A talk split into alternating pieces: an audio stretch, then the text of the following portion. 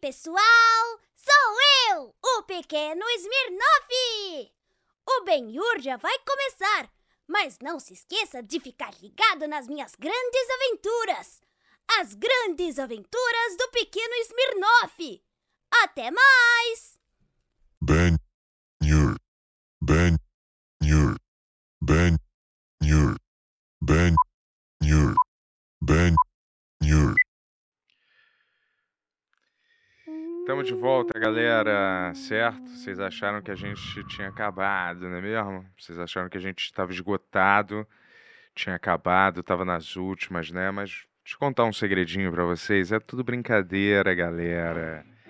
Tudo roteirizado, É. é, do início ao fim. A gente tem um time de roteiristas aqui no Benhur agora, né? Rapidinho, agora é sério. Antes tinha um controle de volume aqui, não é? Aqui, ó.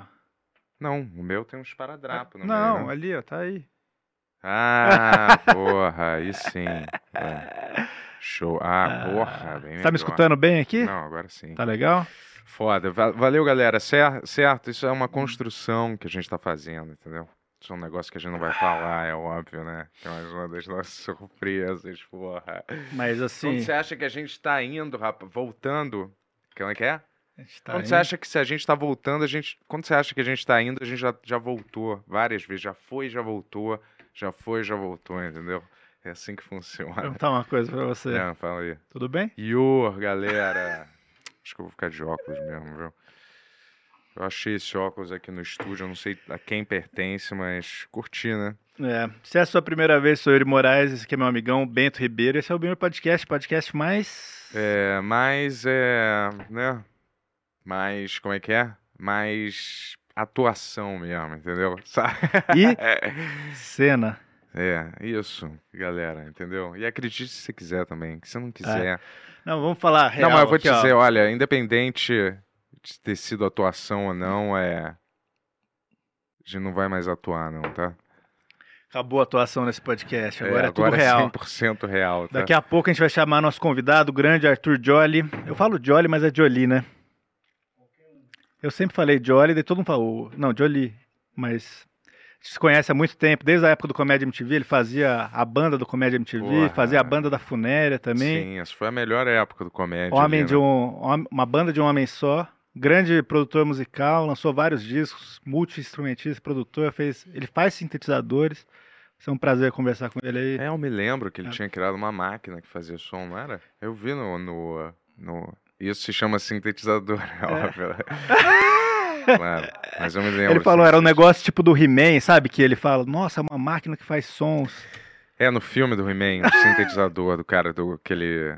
Que é uma máquina que eles têm que voltar pra casa, e o cara pega numa loja ele fala, ei, cara, ei, é chinês esse aqui, é muito avançado, eu nunca vi um desses, cara. E aí, é, aí ele liga e faz uns sons e parece um sintetizador meio futurista, assim, entendeu? Sim. Ó, enquanto o Tony liga o ar-condicionado pra gente aí, porque ele é muito maneiro, esse programa é patrocinado pela Insider. Exatamente, galera. A gente tá aqui, né, com vocês. E rapidinho, antes, vocês viram a gente ontem nos podcasts, hein? Putz, a gente tava Uau. em vários ontem, hein? Então, dá uma olhada É, lá foi legal, a gente ver. fez o A Deriva, É, o Bento fez a apresentação no lugar do Petri lá, uma grande conversa. Isso, Profundo. gente. E pra gente, eu acho que o ambiente mudou o lugar, o, o tipo de papo, sabia mesmo, cara? A galera comentou isso também, eu senti um pouco. Não sei, eu acho que É. foram vários fatores, né? Será que o ambiente muda a pessoa? Fica aí, deixa seu comentário. Claro, né? Se ele estiver numa prisão no Vietnã e num É, quatro é que estrelas, ele vai. Sim. E a gente foi no Ciência Sem Fim também, foi muito legal. A gente falou bastante de ciência, eu achei que a gente não ia falar nada no fim. É, a O gente Bento falou, levou é. todas as dúvidas que ele tinha. Nem lembro qual era, mas era sobre tudo que tá rolando aí, né? Dos, spa, do- dos OVNIs, né? Que nem eram OVNIs, eram Sim. uns puta balão, né? Ridículo. Mas esse programa é patrocinado pela Insider. Exatamente, galera. Insider. Olha aqui a minha Insider, a do Yuri, a placa aqui. Tudo é Insider. A gente tá esperando aí as cortinas também na Insider, que vão É. aí ser do mesmo material que as nossas fabulosas Sim. tech shirts, que Nossa. você já tá acostumado a ver aqui, né? Tech Cortinas é o que a gente tá precisando, É. né, pro Brasil, cara. Isso. Amigão, você já tá acostumado a ver a gente aqui, né? É. com as nossas camisas Inclusive, ó, né? essa tech shirt que eu ganhei no Ciência Sem Fim ontem. É, eu tô usando ela aqui hoje, olha legal, só que legal. cara. É, a gente ganhou também, né? Porque a gente trabalha com as blusas, mas infelizmente a gente não tem acesso a elas, né? Tô brincando, a gente tem sim. Mas é, a gente sempre ganha mais e a gente também veste porque gosta e veste porque patrocina o nosso programa.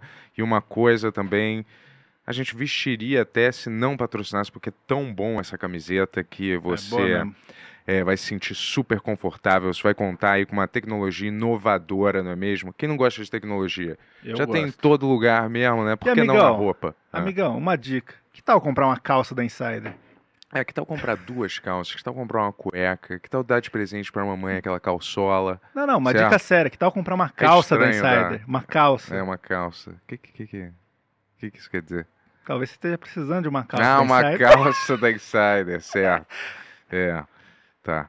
Mas é isso, isso. Vamos comprar, galera. Vai lá, vê no site que vai ter alguma coisa que combina com o seu estilo, porque você pode aí misturar. E tem cueca, tem calcinha, tem tudo pra todo mundo, de Boa. estilos diferentes. Pra mulher, pra titia, pro vovó, Ó, é pro hora- cachorrinho, pro bebezão, pra bebezona. É a hora de você pegar seu caderninho, pega seu caderninho, pega sua caneta, escreve aí BENHUR12, que esse é o código da felicidade, né, Bentola? Isso, não esquece, anota em É. todos os lugares, no celular, manda um lembrete aqui. Põe na sua Certo. parede, assim, pra, porque É. é. o código que dá 12% de desconto no site inteiro da Insider. Você entra lá, www.insiderstore.com.br, o que, que você coloca lá? Ben-Hur 12. Eu vou te Boa. falar, olha, ninguém fez uma tatuagem ainda, hein? Do Ben-Hur, hein? Galera, o que que tá vendo? ninguém, nenhum fã. Já os fãs fazem, né? Uma tatuzinha, né? o Com Smirnoff, logo, né? é, o Smirnoff, alguma coisa. Vamos ver. Quando alguém mandar pra gente, Quem, quem fizer a primeira tatuagem do Ben-Hur, qual que vai ser o prêmio dele? o prêmio dele, ué, ter isso no corpo, não, né? não, não, mas Ah, tá, vamos um dar um. prêmio bom, real, a gente vai falar. certo. Antes disso, obrigado, Insider, patrocinar mais um episódio clássico do Ben-Hur. Qual vai ser o prêmio de quem tatuar alguma coisa do Ben-Hur? Prêmio de quem tatua um beijo do Yuri. Hã? Um beijão desse nosso bigode, hein? Imagina. Você pode vir aqui no estúdio e a gente faz todo um Eu, eu me comprometo a dar um beijo na boca de quem tatuar se meu amigo lamber o homeríneo dessa pessoa. Homeríneo é o quê? O que, que é homeríneo? É o períneo masculino. Ah, é? É homeríneo? É isso. Pô, racista esse nome, hein? Devia ser o mesmo, né? Mas tudo bem.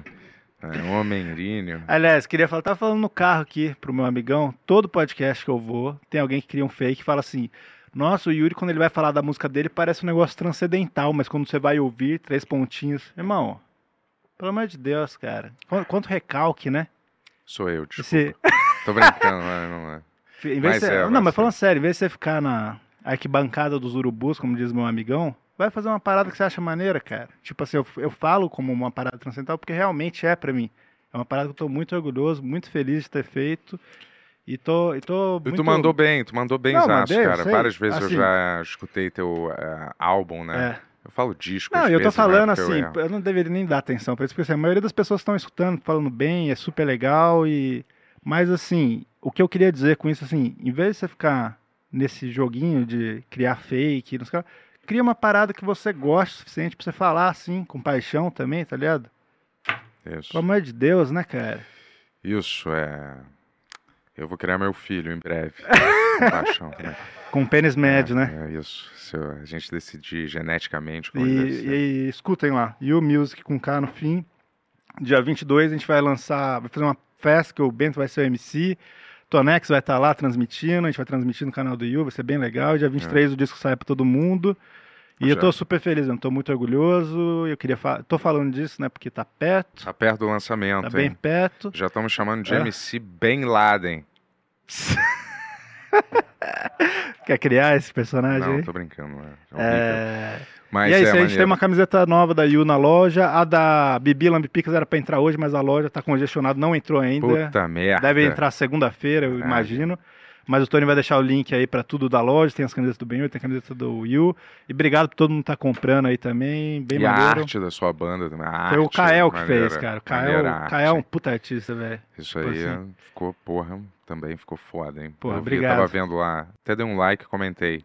Da, dos singles. É, falei, porra, essa arte está animal. É o Kael, cara. Um abraço pro Kael aí, grande parceiraço. Quando eu comento uma parada, você sabe que. Porque eu sou É. ruim de comentar.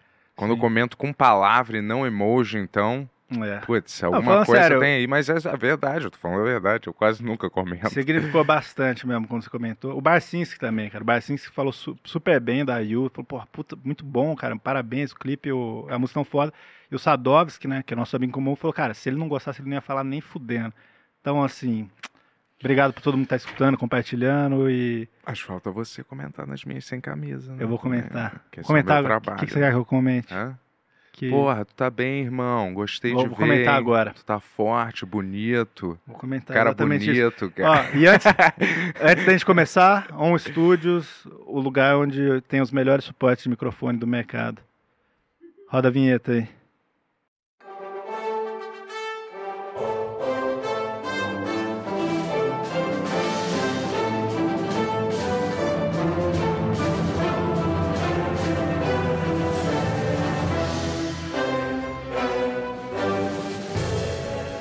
Vivo de São Paulo para todo mundo, Benhur. Qual é o melhor pra você? Qual é o certo? Cara, eu quando me perguntam, eu falo Jolie. Aham. Meu pai falava Jolie, que era o nome do meu avô, que era o pai dele, mas Jolly, Jolly, Pre- Joleira. Presente pro Joleira aqui, ó. Obrigado. Nosso patrocinador. Valeu. Joia. Pô, seja bem-vindo, cara. aí, Finalmente parceiro. conseguimos aí. Conseguimos, poxa. Ele. Tu tá, tu tá com a mesma cara, hein? Tu É. não mudou muito. Tu não mudou nada, aliás, quase, hein, cara? Já você Assim, parece tá, que eu te tá vi ontem. magrinho, bonito. Pô, mas não era gordo, né, vai? Não, quando você era criança, né? Ah, você sempre tá. fala disso. mo- Sim, sim. Você tava postando umas fotos de você bem, bem gordinho, pequeno. É, assim. eu era eu mais. sempre fui, né? Assim, eu, eu com a idade do Yuri cheguei a ficar magro, mas minha infância foi sempre gorducha e agora eu retomei essa carreira. Ah, não, tu tá ótimo, pô. Tu tá bem, pô. Não fala isso. Tá 10 anos com a mesma cara, pô. É, faz 10 anos, né? É. É, caramba, hein? Não, o Lembra? comédia faz um pouco mais, né? Uns 13 anos, né? Puta, como eu ria, cara. É na Doideira, época que né? eu mais dei risada na minha vida. Deixa eu só falar, o meu microfone, o meu fone, eu acho que ele tá meio baixo, cara. Então, mas eu acho que pra você o seu microfone fica baixo, pra mim não. E o meu eu também não escuto. Não sei porque você tá escutando o seu, Joy. Não tem Tô. como aumentar o volume? Você me escuta bem, né? Nesse daí eu escuto bem. Quer trocar comigo? Não, não, não. Obrigado, mas... É, eu só acho que eu vou tirar então, né? É? Vou tirar esse fone então. Ué, fica à Galera, vontade, isso cara. não é... Sinta-se em casa, cara. É, É. sei lá. E aí, esse- Eu prefiro usar o fone, mas o... Ah, porra, assim eu prefiro não usar. Não, nada contra os... na- Não precisa vir, Tony. Assim... descobrir qual que é esse seu aí pra eu aumentar o... Deve ter sido um. Às vezes é um, uma, alguma coisa que eu É, pisei em o- cima. Pessoal, a gente vai parar um pouco aqui pra falar Foi do mal, áudio galera, aqui do programa. Aliás, ó, só Eu pra... vivo disso, eh, eu vivo esse problema diariamente, né? Eu trabalho com É, estúdio. você é, você, sua vida é, é isso, Minha né? vida é música. Ajeitar Aliás, som. pra dar um gancho desse aqui, a gente tava falando do Barcinski, o, o Jolly, eu levei meu disco pro Jolly porque eu queria fazer um vinil, lembra? Vinil, sim. Eu cheguei lá, estava masterizando o disco, não sei de quem lá, assim, todo ocupado, assim, pô, e daí você escutou e, e o Jolly, ele falou, caralho, cara, que isso? Eu achei que você tava fazendo um negócio de comédia, não sei o que lá. E Ah. daí ele falou, pô, quem que vai masterizar esse disco pra vinil? Eu falei, não sei, cara, Zé, eu, eu masterizo de graça, quero ter isso no currículo. eu tô falando isso porque, assim, cara, a gente não tinha lançado nada ainda, e isso foi uma puta força, que eu falei, caralho, deu uma puta impulsão, assim, pra falar, caralho, tô fazendo uma parada maneira, Disco assim. maravilhoso, cara. muito obrigado, Adorei. Você deu uma puta força mesmo, assim, Pô, quando eu contei obrigado. pros moleques, os moleques ficaram mó felizes também e tal. Muito massa. Demais. Isso é- e, ó, e Ah. o seu estúdio tá muito foda, né? É, agora eu, um É. pouco antes da pandemia, eu, eu fui pra minha casa, né, Uhum. onde eu moro, eu, minha esposa e meus filhos, É. e lá ficou, ficou até hoje e eu adoro trabalhar lá, cara. É, Eu acho que trabalhar em casa, pra mim, funciona muito. Porque eu tenho não só o estúdio de música lá, Uhum. né? Que eu faço master, produzo e, e também faço vinil, mas eu tenho o o meu laboratório de solda onde eu construo os equipamentos, né? Então eu fico passando de um lado pro outro. Então, isso que eu hora. acho muito louco, porque tipo assim, você faz seus discos, faz mas você tem esse lado meio cientista maluco aí, né, cara? É. De fazer sintetizador, você vende pra Europa, assim. Sim, vendo pro mundo inteiro, até pra Tailândia já Que foi. loucura é isso, cara? Como que você começou a É, construir a história é assim, eu desde que eu decidi fazer música, porque eu estudava na ESPM, propaganda e marketing. Eu ia ser advogado, aí abandonei na, na fila da matrícula do Mackenzie. eu olhei assim a fila, falei, cara, não tenho nada a ver com, com isso. Meus pa, meu pai era juiz, minha família toda de promotor e Aham. tal, e eu tava meio que seguindo porque eu achei que era meio que obrigação seguir ali a carreira burocrática, né? E aí na hora da fila eu falei, não, vou voltar, vou falar pro meu pai, ele vai ficar mal, mas eu Aí eu fui estudar propaganda e marketing na SPM, me achei, foi demais, foi incrível. Lá tinha espaço para minha banda, então eu tocava nas festas, Uhum.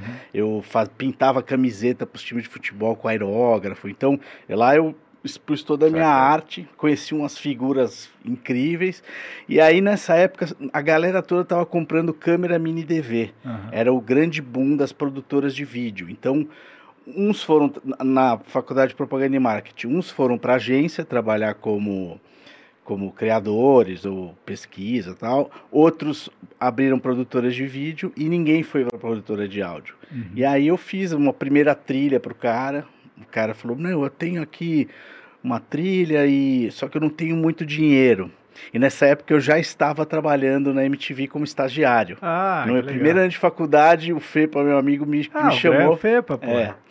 E aí eu, eu era estagiário no programa da Adriane Galisteu, que era Sim. o Quiz, o MTV, ela e Ah, o nem Rafa. lembrava que a Galisteu tinha trabalhado na Trabalhou. MTV, É verdade, cara. é. Caramba. Trabalhei com a Galisteu e na época também com o Gastão Moreira, no Que programa legal. chamado. Como é que era, cara? Puta, era um programa que eram duas bandas e aí tocavam e aí o público voltava e eu fazia a. Como é que fala? A, a plateia desse programa. Meu Ah. primeiro trabalho na MTV era isso. Em, na Copa de. Eu lembro que eu comecei na Copa de 98. Aham. E era assim, era um estagiário meu mais ferrado, assim, ficava lá sentadinho, atendendo o telefone o dia inteiro. E aí meu chefe na época não deixava eu sair para ver o jogo. Quem que então era seu chefe? Era o Adilson Toquita. Ah, não da minha época. Ele era de produção. E aí É. saía todo mundo para ver o jogo, eu ficava lá, meu, não tocava uma vez o telefone, eu ficava vendo lá o joguinho na TVzinha. Mas foi incrível, cara, porque daí de lá da MTV eu eu consegui ter um, um pequeno salário, aí eu comecei a comprar peças pra, de computador, placa de som, comecei a fazer trilha. E aí quando acabou, tava acabando minha faculdade, eu falei pro Adilson, falei, Adilson, eu tô, eu já tava como produtor, fazendo Suor MTV, então já tava viajando o Brasil inteiro no verão com Edgar, a Sabrina, aí o maquiador era o Max Fivelinha, os câmeras eram todos aqueles que vocês conhecem, talvez, eu acho, da... Poveda. É, tá. Cachorro. Sim, Cachorro, é, exatamente. peso, Ah, era uma, peso. era, um- era uma fa, assim, Aham. era um trabalho que eu hoje vendo, assim, eu não consigo imaginar isso hoje em dia. Era assim. muito maluquice, É, né, não, cara? não é mais possível aquilo, É. assim. E, e aí eu vivi esse momento muito legal, assim, da MTV. Aí eu falei, Adilson, eu amo trabalhar aqui, mas eu não consigo mais ser produtor, porque eu vivo de, eu quero viver de música e aqui, cara, tô tendo que lidar com planilha, passagem de avião, Uhum. cachorro quente ou, ou presunto cru para quem quer comer, ele levando esporro de, de atraso de van, sabe? Aí eu falei, não, não. Aí ele falou, então vai, mas você volta depois para trabalhar com música. E aí eu comecei a voltar, eu voltei para fazer música lá e aí, puta, puta, assim, faz total parte da minha vida. Nunca vou esquecer do tempo quanto- que eu fiquei na Quantos MTV. anos você começou a tocar com banda, assim? Com a minha primeira banda eu tinha acho que 16 anos. Era de cover, né? Que maneiro. O Aí, que, que vocês tocaram, assim? Puta, era Red Hot Chili Peppers, Steppenwolf, é, U2, Qual instrumento que você tocava? guitarra. É? Sou guitarrista, na verdade. Aí Ah, os você- outros eu fui É, engambelando e hoje em dia eu, eu seguro, assim, uma bateria, baixo, Uhum. Porque é isso, já fazendo trilha de publicidade, eu percebi que, cara, para chamar o baterista eu ia gastar 300 reais, aham. mais o tempo que ele ia demorar para chegar, não sei o quê. Em cinco vezes que eu ia chamar o cara, eu parcelava uma bateria eu e aprendia a tocar e já resolvia isso. E aí, assim, na produção musical, eu acabei fazendo de tudo. Minha única frustração foi não ter conseguido emplacar nenhuma locução. Ah, O Bento, o Bento com essa voz aí já deve ter feito um monte de Putz, por locução. incrível que pareça, não. Não, pô, cara. Não ah, o, o, a gente tava falando ontem, né, no Sem Sem Fim, que o Wendell Bezerra, o dublador, né, do Bob Esponja, tá, É. ele tem estúdio, ele, ele, quando viu a voz do Bento, falou, cara, você tem que fazer voz de desenho animado. caras- É, eu vou, ma- eu vou voz, mandar lá agora um, É. um negócio lá pro, pros caras lá. Desse Manda. negócio de dublagem, né?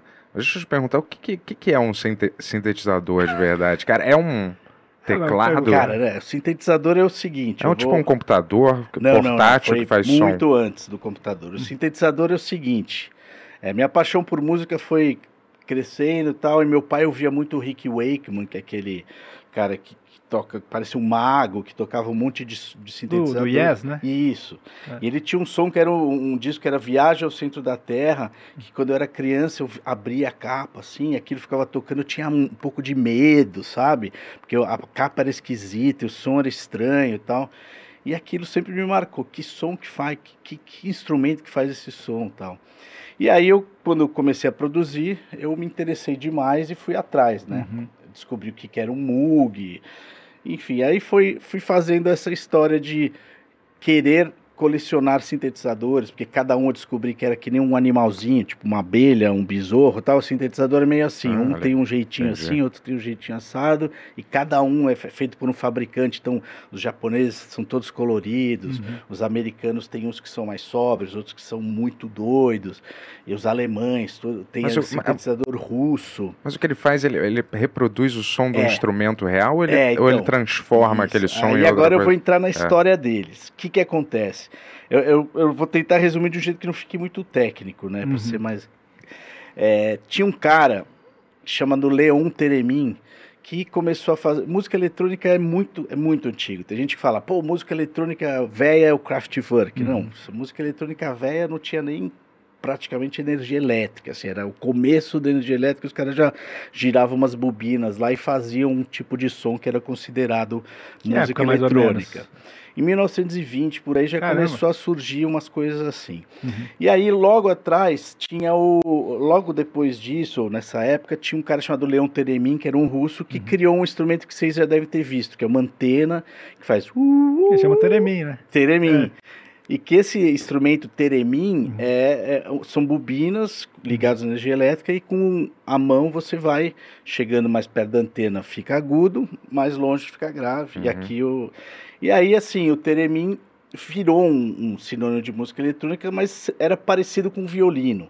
Tipo, a Clara Rockmore, que é uma mulher que você busca no YouTube, Teremin, Clara Rockmore, você vê uma senhora e uma pianista, duas senhoras, assim, no chá da tarde, param de tomar o chá, uma senta no É. piano e outra no Teremin, e a técnica dela de fazer assim com os dedinhos é incrível, assim. E isso é o começo da música eletrônica. Esse Bob Moog, que eu vou começar, que é meu Aham. ídolo, é o cara, meu, tenho tatuado, Moog, que eu Uhum. amo esse cara. Era um cara que o pai dele consertava a televisão e ele falou, quero trabalhar com essas coisas do meu pai. Ele começou a fazer kits de Teremin para as pessoas montarem um Teremin em casa. Uhum.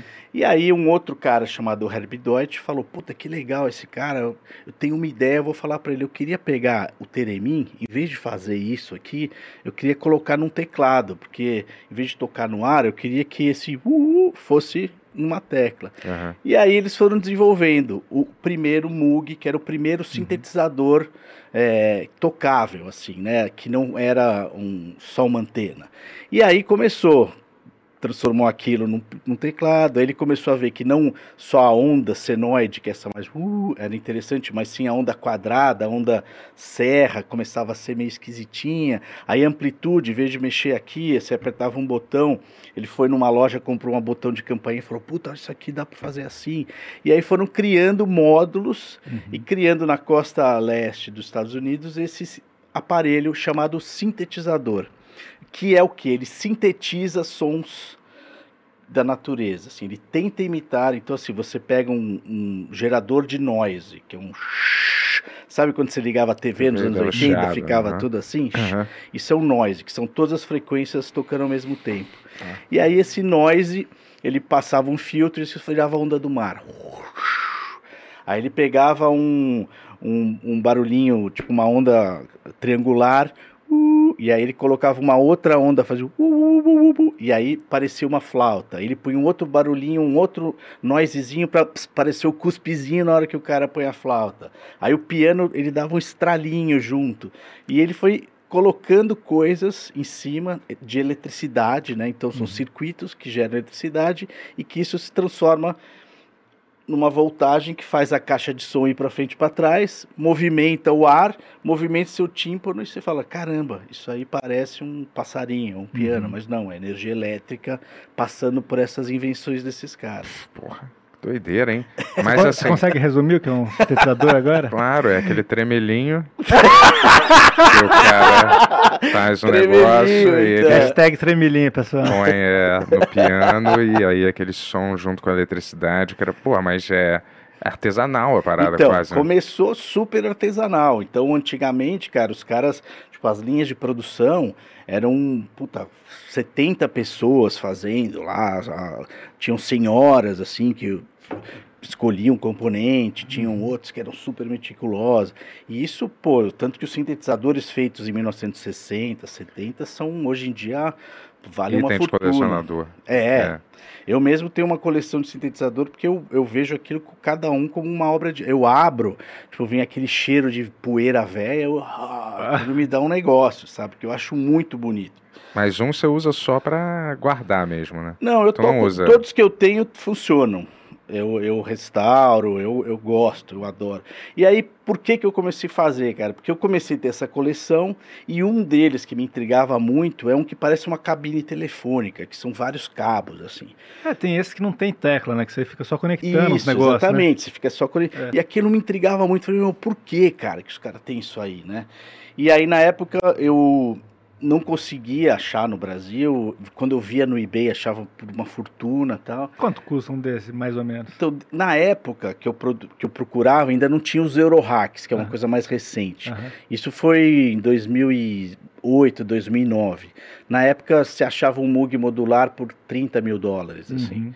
Então era mais difícil, tipo, era totalmente difícil, mesmo porque se 30 mil dólares significava 60% de imposto, ia- mais a multa, tá? ia dar uns, sei lá, uns- 100 mil. É, Sem pau. 100 pau em dólar, né? Então, assim, era, era impossível. Mas aí, uma, a- um primo da minha esposa falou, cara, tem um carinha aí que, que ele vende o kit, que nem o Bob Moog. Você Aham. compra o kit e você monta mesmo. Aí eu falei, ah, então é isso que eu vou fazer. Eu já estava acostumado a mexer com coisas que eu construo avião de controle remoto tal, já Uhum. sabia soldar.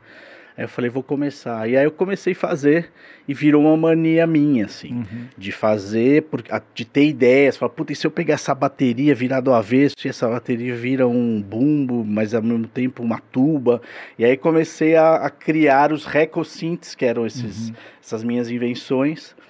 Meus amigos pediam para eu fazer para eles. Mas aí cada sintetizador é único, então.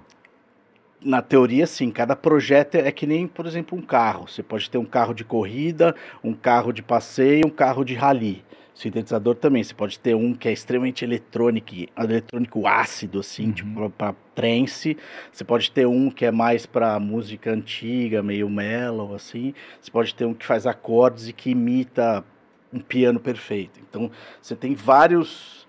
Tipo, isso foi, por exemplo, lá na época que o Bob Moog criou esse na costa é, leste, na costa oeste tinha um outro cara, que era o Dom Bucla, que, que vivia na época do, do LSD e do, do Paz e Amor, e ele criou o Bucla, que é um que é só para ruído alienígena, assim. Ele Uhum. queria criar cri- sons que nunca o ser humano tinha ouvido, então não tem nem teclado. E o Bucla, um dos módulos que ele vendia, que era o vermelho, ele secretamente passava pincel por dentro com LSD. Caramba. E aí, depois de um tempo, as pessoas descobriram tal. E aí tem um caso que volta e meia pinta na rede social que, tipo, técnico vai restaurar instrumento musical e passa três dias viajando, sabe? É, caramba, cara. Que doideira. Então tem, esses, tem essas coisas. Faziam isso no passado, né? Falou que a. CIA fez uns experimentos, né? Que eles sobrevoavam os Estados Unidos nos anos 60, 70, Uhum. com aqueles aviões de colheita, sabe? De jogar aqueles... eh, como é que é o nome do negócio pra... Agrotóxico. agrotóxico na, Isso, na é. colheita, só que aí era LSD e eles iam passando por algumas cidades assim, abria aquilo lá. É. Tanto que depois de um tempo até os, os prédios antigos tinham nas paredes assim ainda vários resíduos de LSD na parede, né? Não sei se isso é verdade completamente, né? Mas Tava, tava no eu Facebook. já vi isso aí rolando esse, esse papo aí. Mas, ó, Mas aí como é que você usa o sintetizador? É pra, pra você eh, compor a música Compor músicas, então. do é- zero. Do zero. É, eu, Mas- é, eu, quando eu componho, eu tenho, assim, meus discos mesmo, com meu nome, devo ter uns 25, mas aí, assim, eu cheguei a ter um selo, cheguei a flertar com o mainstream. Em 2003 eu produzi um disco da Elza Soares, eu conheci ela, eu tinha demais, cara. 24 anos. Uhum. Mas rapidinho, do- dois segundos já. É. Qual é a diferença de eu pegar é, esses sons num banco de dados para um computador ou de eu, de eu- esses sons do sintetizador eles vão, aliás, pra, você, você importa eles, você- ou ele só pode ser usado ali nesse aparelho? você grava eles. Então você monta, você, você monta aquele monte de cabo assim, aí você grava, que a gente está falando aqui, está sendo gravado lá no computador nossas histórias. O sintetizador é a mesma coisa. Você cria um som, você inventa um som que nunca foi criado, você toca notas que eventualmente nunca foram tocadas e grava num computador. Aí você pode fazer o que você quiser, ou compor junto com uma bateria, ou Hum. compor com. Mas o cara, o cara em si, ele- eu não, eu não pegando um sintetizador, eu não vou saber fazer nada. Não, O cara precisa ser um músico, né? Então, o sintetizador analógico que eu gosto, que é o modular e é o mais cabeçudo, assim, você precisa ser meio nerd mesmo. O que rola muito hoje em dia, que as pessoas quase esqueceram dessa história toda que eu contei, é uma coisa chamada preset, que foi criada para ajudar os caras no palco, porque para criar um som de sintetizador você tinha que fazer um monte de cabo. Então, Uhum. o Kit Emerson, do Emerson Lake Palmer, levava o modular. Uhum. Só que cada vez que ele ia trocar, levava três minutos para ele criar um som novo. Eu mesmo fiz shows com modular, que era, tipo, entre uma música e outra, eu ficava lá com o cabo. Tipo, nas três primeiras as pessoas ficaram assim. Nas- na quarta já levantava todo mundo ia no banheiro, já ficava conversando, avacalhou o, o- Aham. o show inteiro. Então, criou-se o preset, que é o seguinte, um botão que você aperta e vai passando timbres, tá, tá, de um Uhum. para o outro. É, Então, que foi usado pra tudo, né? Pra qualquer teclado que você compra tem os presets. computador, assim, né? filtro de Instagram, tudo. Agora É. preset. Então a, a nova geração, assim, tem os caras que falam, puta, que incrível que isso existiu, quero fazer igual fazia antigamente. Tem os caras que falam, que que eu vou gastar seis pau no sintetizador? Eu tenho 300 sintetizadores de graça que eu copiei o plugin aqui. Então, É, então, é, tem muita diferença do som quando eles pegam um sintetizador, um Moog, e eles fazem o VST desse Moog. É muito diferente, o som é a mesma coisa. Cara, ele. Aí que tá, depende. Se Aham. você tá numa caixa de som, num estúdio, você pega um puta sintetizador, coloca na tua frente, não é nem só sobre o som, é sobre o tato, assim. Aham. Então você tá com a mão na tecla e um, 30 botões na tua cara aqui pra você fazer isso aqui. aham. No computador, você tem que apertar o mouse para girar um aqui, você perde metade da interação com Uhum. o negócio, entendeu? Então, o som às vezes engana. Se você pega os dois e põe assim, num puta PA, você percebe. Agora, no meio de uma música, cara, lá Aham. tá voz, bateria, baixo, um monte de coisa, efeito e tal, quem fala que percebe é meio paiudo, cara. aham. Então, assim, eu tinha um grupo lá de sintetizadores no- na época que eu, sei lá, em 2009, 2010, surgiu um grupo de Facebook de sintetizadores. Mano, era. Eu era- lembro, sinte- sintetizadores bolsonaristas, né? Não, não. esse, eu não- esse eu nunca vi. Tá brincando. Não, era o modular.br. Aham. E aí era, meu, era treta pra caramba disso, assim. Os Uhum. que gostavam dos digitais, os que eram, os- gostavam de coisa velha. os É, o, digital, é- o digital é mais prático, assim, né? Pra você É produzir. Mas É. deve ser muito massa tocar com. os- É, né? é uma experiência diferente. Eu tinha um mugzinho com o Cauê, né, na época do Mega Floras lá, que era aquele que tem uma madeirinha do lado. Sim. E, pô, era uma delícia fazer show com aquilo. Puta, cara, eu O adoro. Cauê tem até hoje. Ele, ele trouxe aqui, inclusive, quando a gente fez o Tiny Desk, né? Mas eu, eu vou te falar, rola de. Ô, Tony, rola de botar uma. eh, Tipo, digitar sintetizadores aí só pra gente ver. A, é, ele é tipo uma mesa, por favor, né, Mostra cara? primeiro o modular pra ele ver, né? O, pra ele Sim, ver. É coloca, tipo uma por mesa exemplo, de DJ, é uma mesa de DJ. coloca Moog modular. Vamos ver, vamos, modular. vamos, vamos ver algum. Um DJ ele botaria um modulador do lado da mesa dele enquanto É, ele vai o DJ tocar ou ele já aqui- usa ele- aquilo pronto. Ele já, Algum produtor já fez a ou música. ele mesmo já fez é, com o modulador. Isso, exatamente. ele- É, exatamente. Você não leva isso pra um show nem nada, você faz isso em casa, né? Você usa ele em casa. Leva- é, algum, alguns levam. Por exemplo, a- domingo agora eu vou tocar numa festa lá na, na- onde era a Red Bull, lá no Central. Aham. Vai ter uma festa chamada Bloom e me chamaram para fazer um show que é Uhum. um live, assim. Então eu vou levar três modulares, mais uma bateria eletrônica, aí eu vou compor e tocar lá ao vivo. É mais difícil, tem gente que gosta e que faz, Uhum. mas é mais complexo, assim. Porque às vezes nem. Aí, ó. Ó, esse é o mundo Ah, modular, ó. Olha, caralho. Parada assim, Desses, parece assim, um. grandão, eu já, grandões assim, eu já construí alguns. Porra, assim. parece um computador da É, E esse- NASA. Mas ele é sem o teclado, né? Originalmente, ou não? É, não, o Moog modular ele vinha com teclado. Vem com teclado assim, já. é, é. Mas tem uns desses que vem sem o teclado. Tem, que são os Bucla. Ah, Quer ver, ó? Escreve aí B-U-C-H-L-A. Caralho, isso é muito assustador, essas coisas, cara. Como, como operar um negócio desse, cara? Puta, meus filhos falam, ah, você não sabe pra que que serve cada botão desse. É mentiroso. você sabe mesmo? Todos? ah, eu, eu que Todos? construo, cara. É? Eu sei todos, Isso eu parece sei um- exatamente. E onde, onde que você pega esses componentes? Assim, Eu, eu não sei como Cara, que é a eu construção compro- disso, assim. Eu compro na Santa Efigênia Uhum. e alguns já assumiram no mercado, tem que importar. Aham. Tipo, via eBay Mas, mesmo. mas como que funciona isso? É, você- eles têm algum som dentro deles? Não, não, como não. que é? São não- circuitos eletrônicos Aham. Tipo, é um jeito de mudar a energia de, de formato. Então, a energia tá vindo. Ah, esses Ah, são os é o buclas, bucla. ó. Caralho. Esses aí são aqueles que eu falei do malucão. Que é o Ó, ó, LSD. não tem teclado, ó como é o teclado dele. É tipo uma coisa muito futurista, assim. Mas Ó, você tem, você tem alguma coisa com matemática, assim, com número? tem, tem pra caramba. Você. Não, eu? É. Não. Isso não parece de alguém que, né? Ó, é, uma- isso é demais, cara. Nossa, Isso aí é uma nave espacial. é, assim. exato, parece mesmo. Os E- controles de uma Enterprise dessa da, da vida. E aí o que aconteceu, cara? Aconteceu que as pessoas.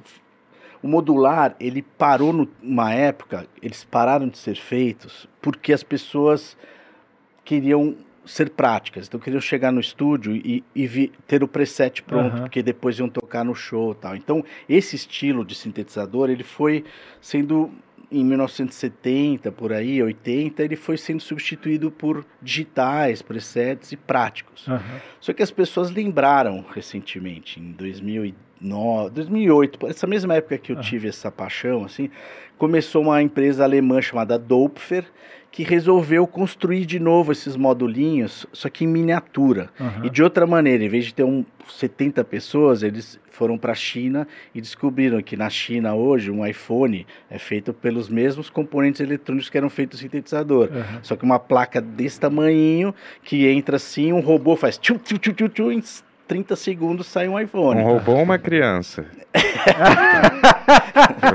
Dos Talvez uma criança roubou. Robô, é. É, a- Sim, mas acho é que super rápido, né? é, esse estilo é, é robô mesmo. é, Porque é tão pequenininho, acho que nem uma mãozinha de criança conseguiria soldar. Então o que aconteceu? A parte de, de, de componentes, placas e tudo mais foi extremamente robotizada. Uhum. assim. Então, hoje em dia, se você compra um sintetizador moderno, hoje em dia ele quebra, você joga ele no lixo e os caras mandam outro. É muito mais barato do que consertar. Uhum. E porque os caras fazem 500. E aí o que aconteceu?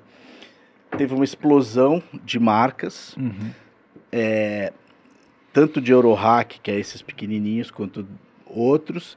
E em vez de das pessoas falar "Ah, agora sim, não, as pessoas ficaram com mais saudade ainda dos velhos, Ah, entendeu? Porque os entendi. velhos soam mais gordos. E os velhos soam mais gordo por um detalhe. Os defeitos deles que fazem eles soar mais gordo, entendeu? Assim, às, às vezes, tipo, o microfone do Frank Sinatra, por Uhum. exemplo, é uma história boa. Ele é o microfone, se não me engano, é um RCA.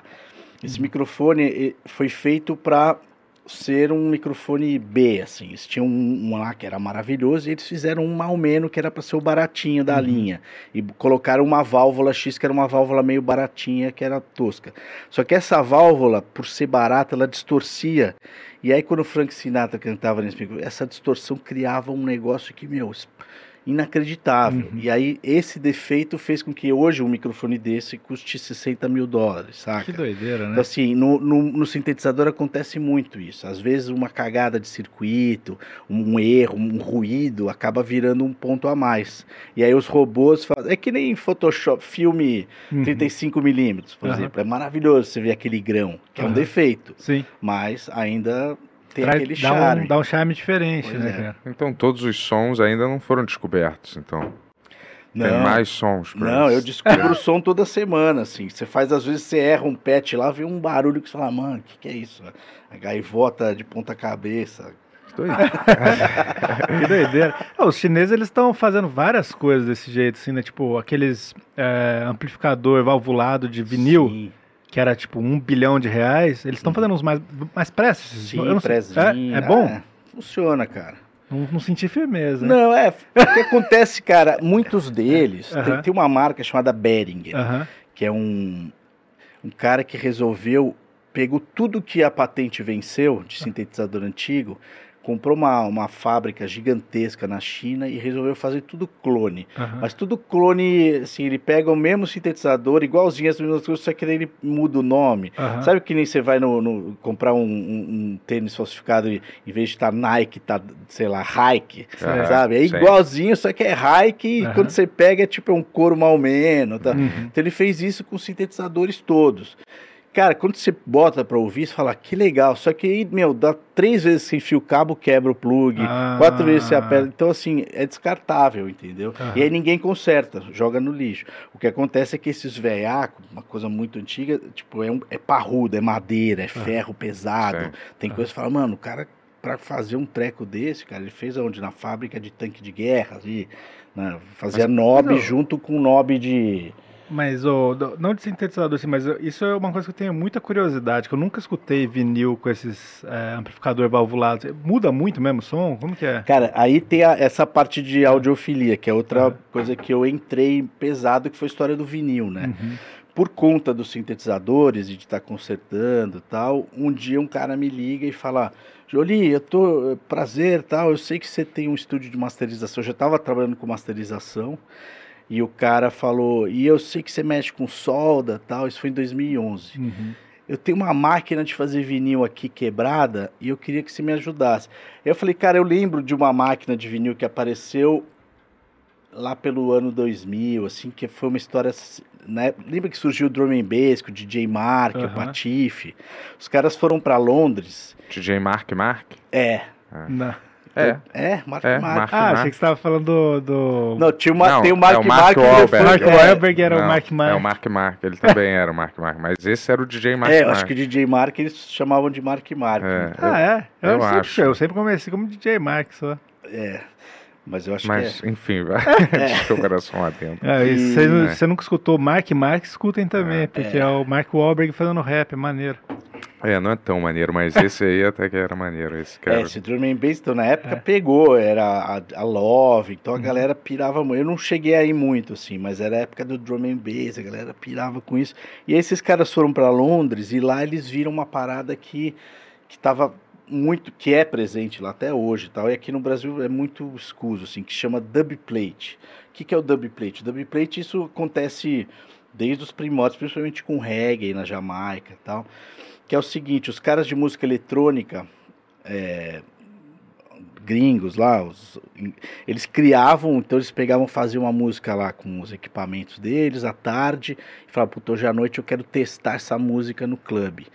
Como é que eles faziam? Eles faziam a música, gravavam na fita, aí levavam num estúdio que tinha um torno de vinil, dava play nessa fita e faziam um vinil no acetato, que é o, a coisa que usa-se para fazer matriz. Então é um vinil feito numa cera que dura pouco, né? Então ele serve, na verdade, para você fazer a matriz e mandar virar ferro e para a Aham, fábrica. sim. Mas esse ele toca. Então eles pegavam isso aí e levavam à noite, tocavam umas três vezes para ver se valia a pena prensar mais. Uhum. E isso era o dub plate. Então é, eles voltaram para o Brasil e falaram, mano, a gente precisa fazer isso no Brasil, cara. Isso vai ser foda a gente sair à noite na Love lá, meter um bass que a gente fez à tarde, né? E aí eles foram atrás desse torno e a Red Bull tinha acabado de vir para o Brasil e aí patrocinou tal. Eles compraram um torno, esse torno veio um suíço para cá, ajudou a, a, arrumar. E aí o cara foi embora, deixou eles com uma caixa, uhum. eles gastaram essa caixa e parou.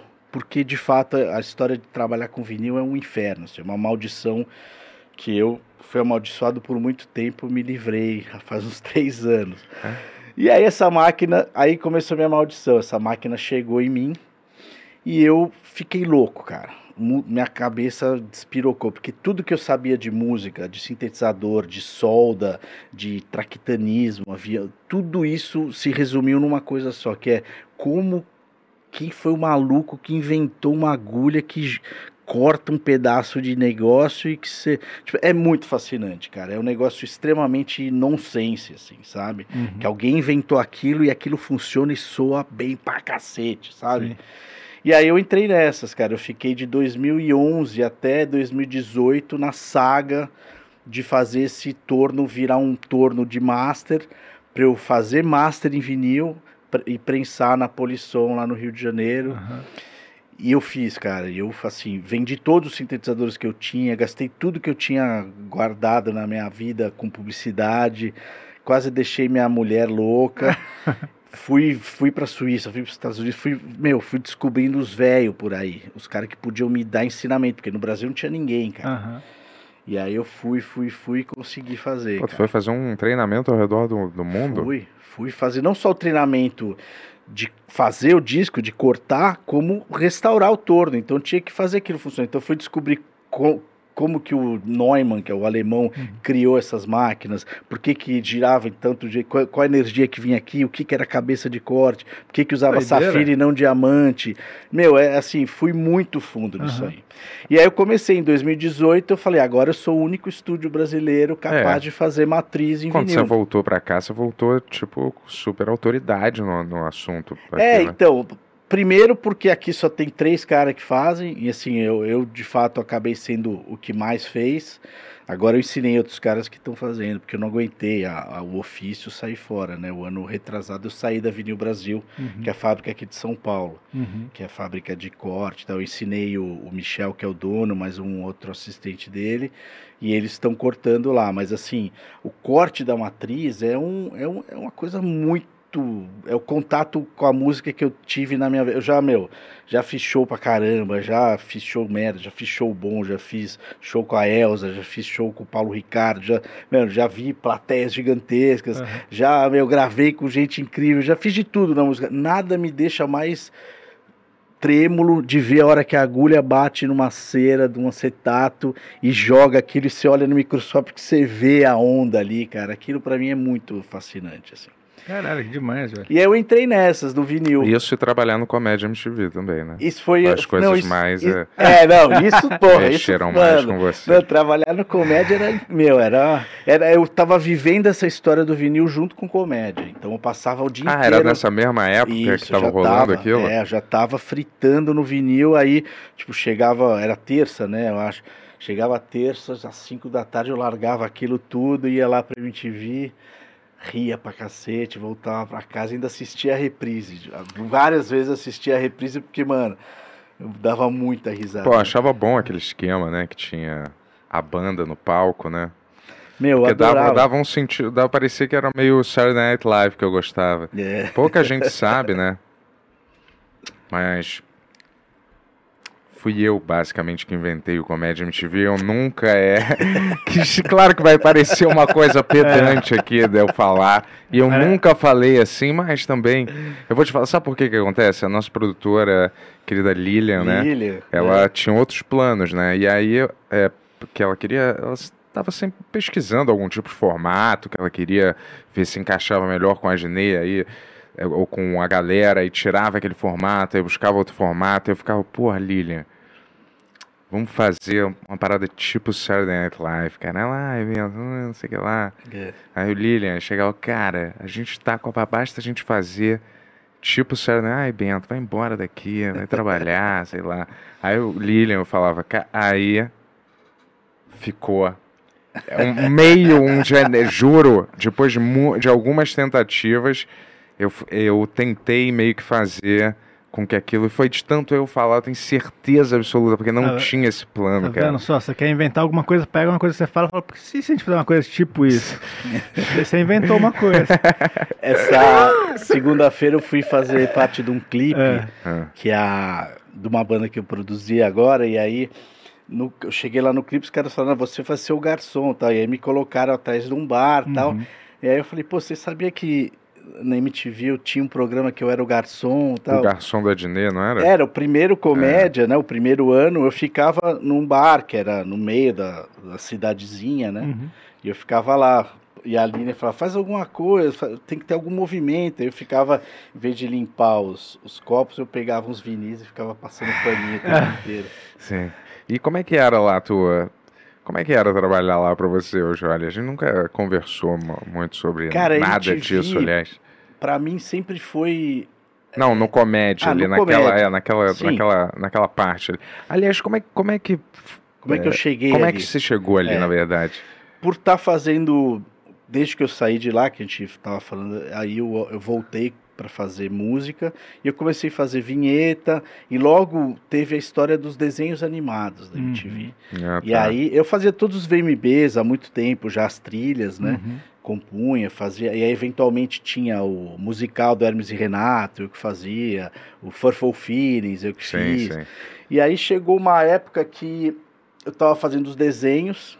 Você Quero era a banda da Funéria também. É, eu era o- fazia o Fudem. O Fudense é engraçado, Aham. porque todo mundo acha que aquela música é o João Gordo que canta, né? Aham. Mas eu fui na reunião à tarde, aí eles me contaram o que, que ia ser. Ah, não, vai ter um molequinho que é meio punk, um outro que é um tomatinho que só se fode, uma outra.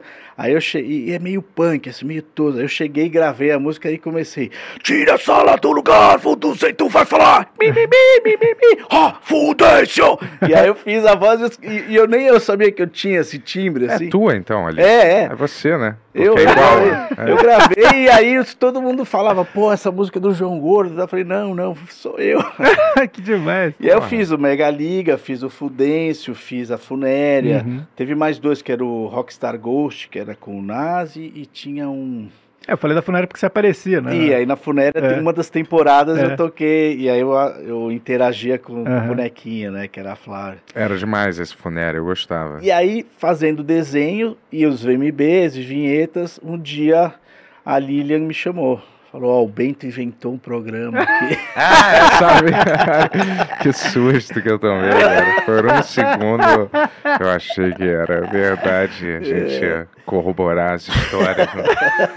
Mas não, mas ela falou: ah, vai rolar esse, Vai esse do Adnê ainda. Isso, e aí a gente quer, porque o Adnet quer fazer música, e a gente... Na época o Adnet tinha um parceiro, que era o Não era o Quiabo? Quiabo, Sim. exatamente. Não era o Queiroga já não. Não, não, era o Quiabo. Quiabo. O, Qui- o, Queiroga tal, mas não era o parceiro musical, né? O parceiro musical era o Quiabo. Só que o Quiabo, não sei porque estava saindo e tal, e aí eles falaram, ah, então gente precisa de um parceiro musical para Dinei e precisamos sonorizar esse... Acho que aconteceu ali com eles foi uma- espécie de guerra entre os dois, assim, entendeu? Pode ser. Eu É. lembro que teve um negócio de ego ali, É né? isso, uma, Eu uma briga de direito. assim. Eu, que já, teve, eu nem é. conhecia o Quiabo. É. E aí, puta, aí eu falei, legal, vamos e tal. E aí, assim, na primeira semana eu já, já achei foda, porque era assim, era- eu chegava um pouco antes, compunha a música do dia seguinte pro clipe.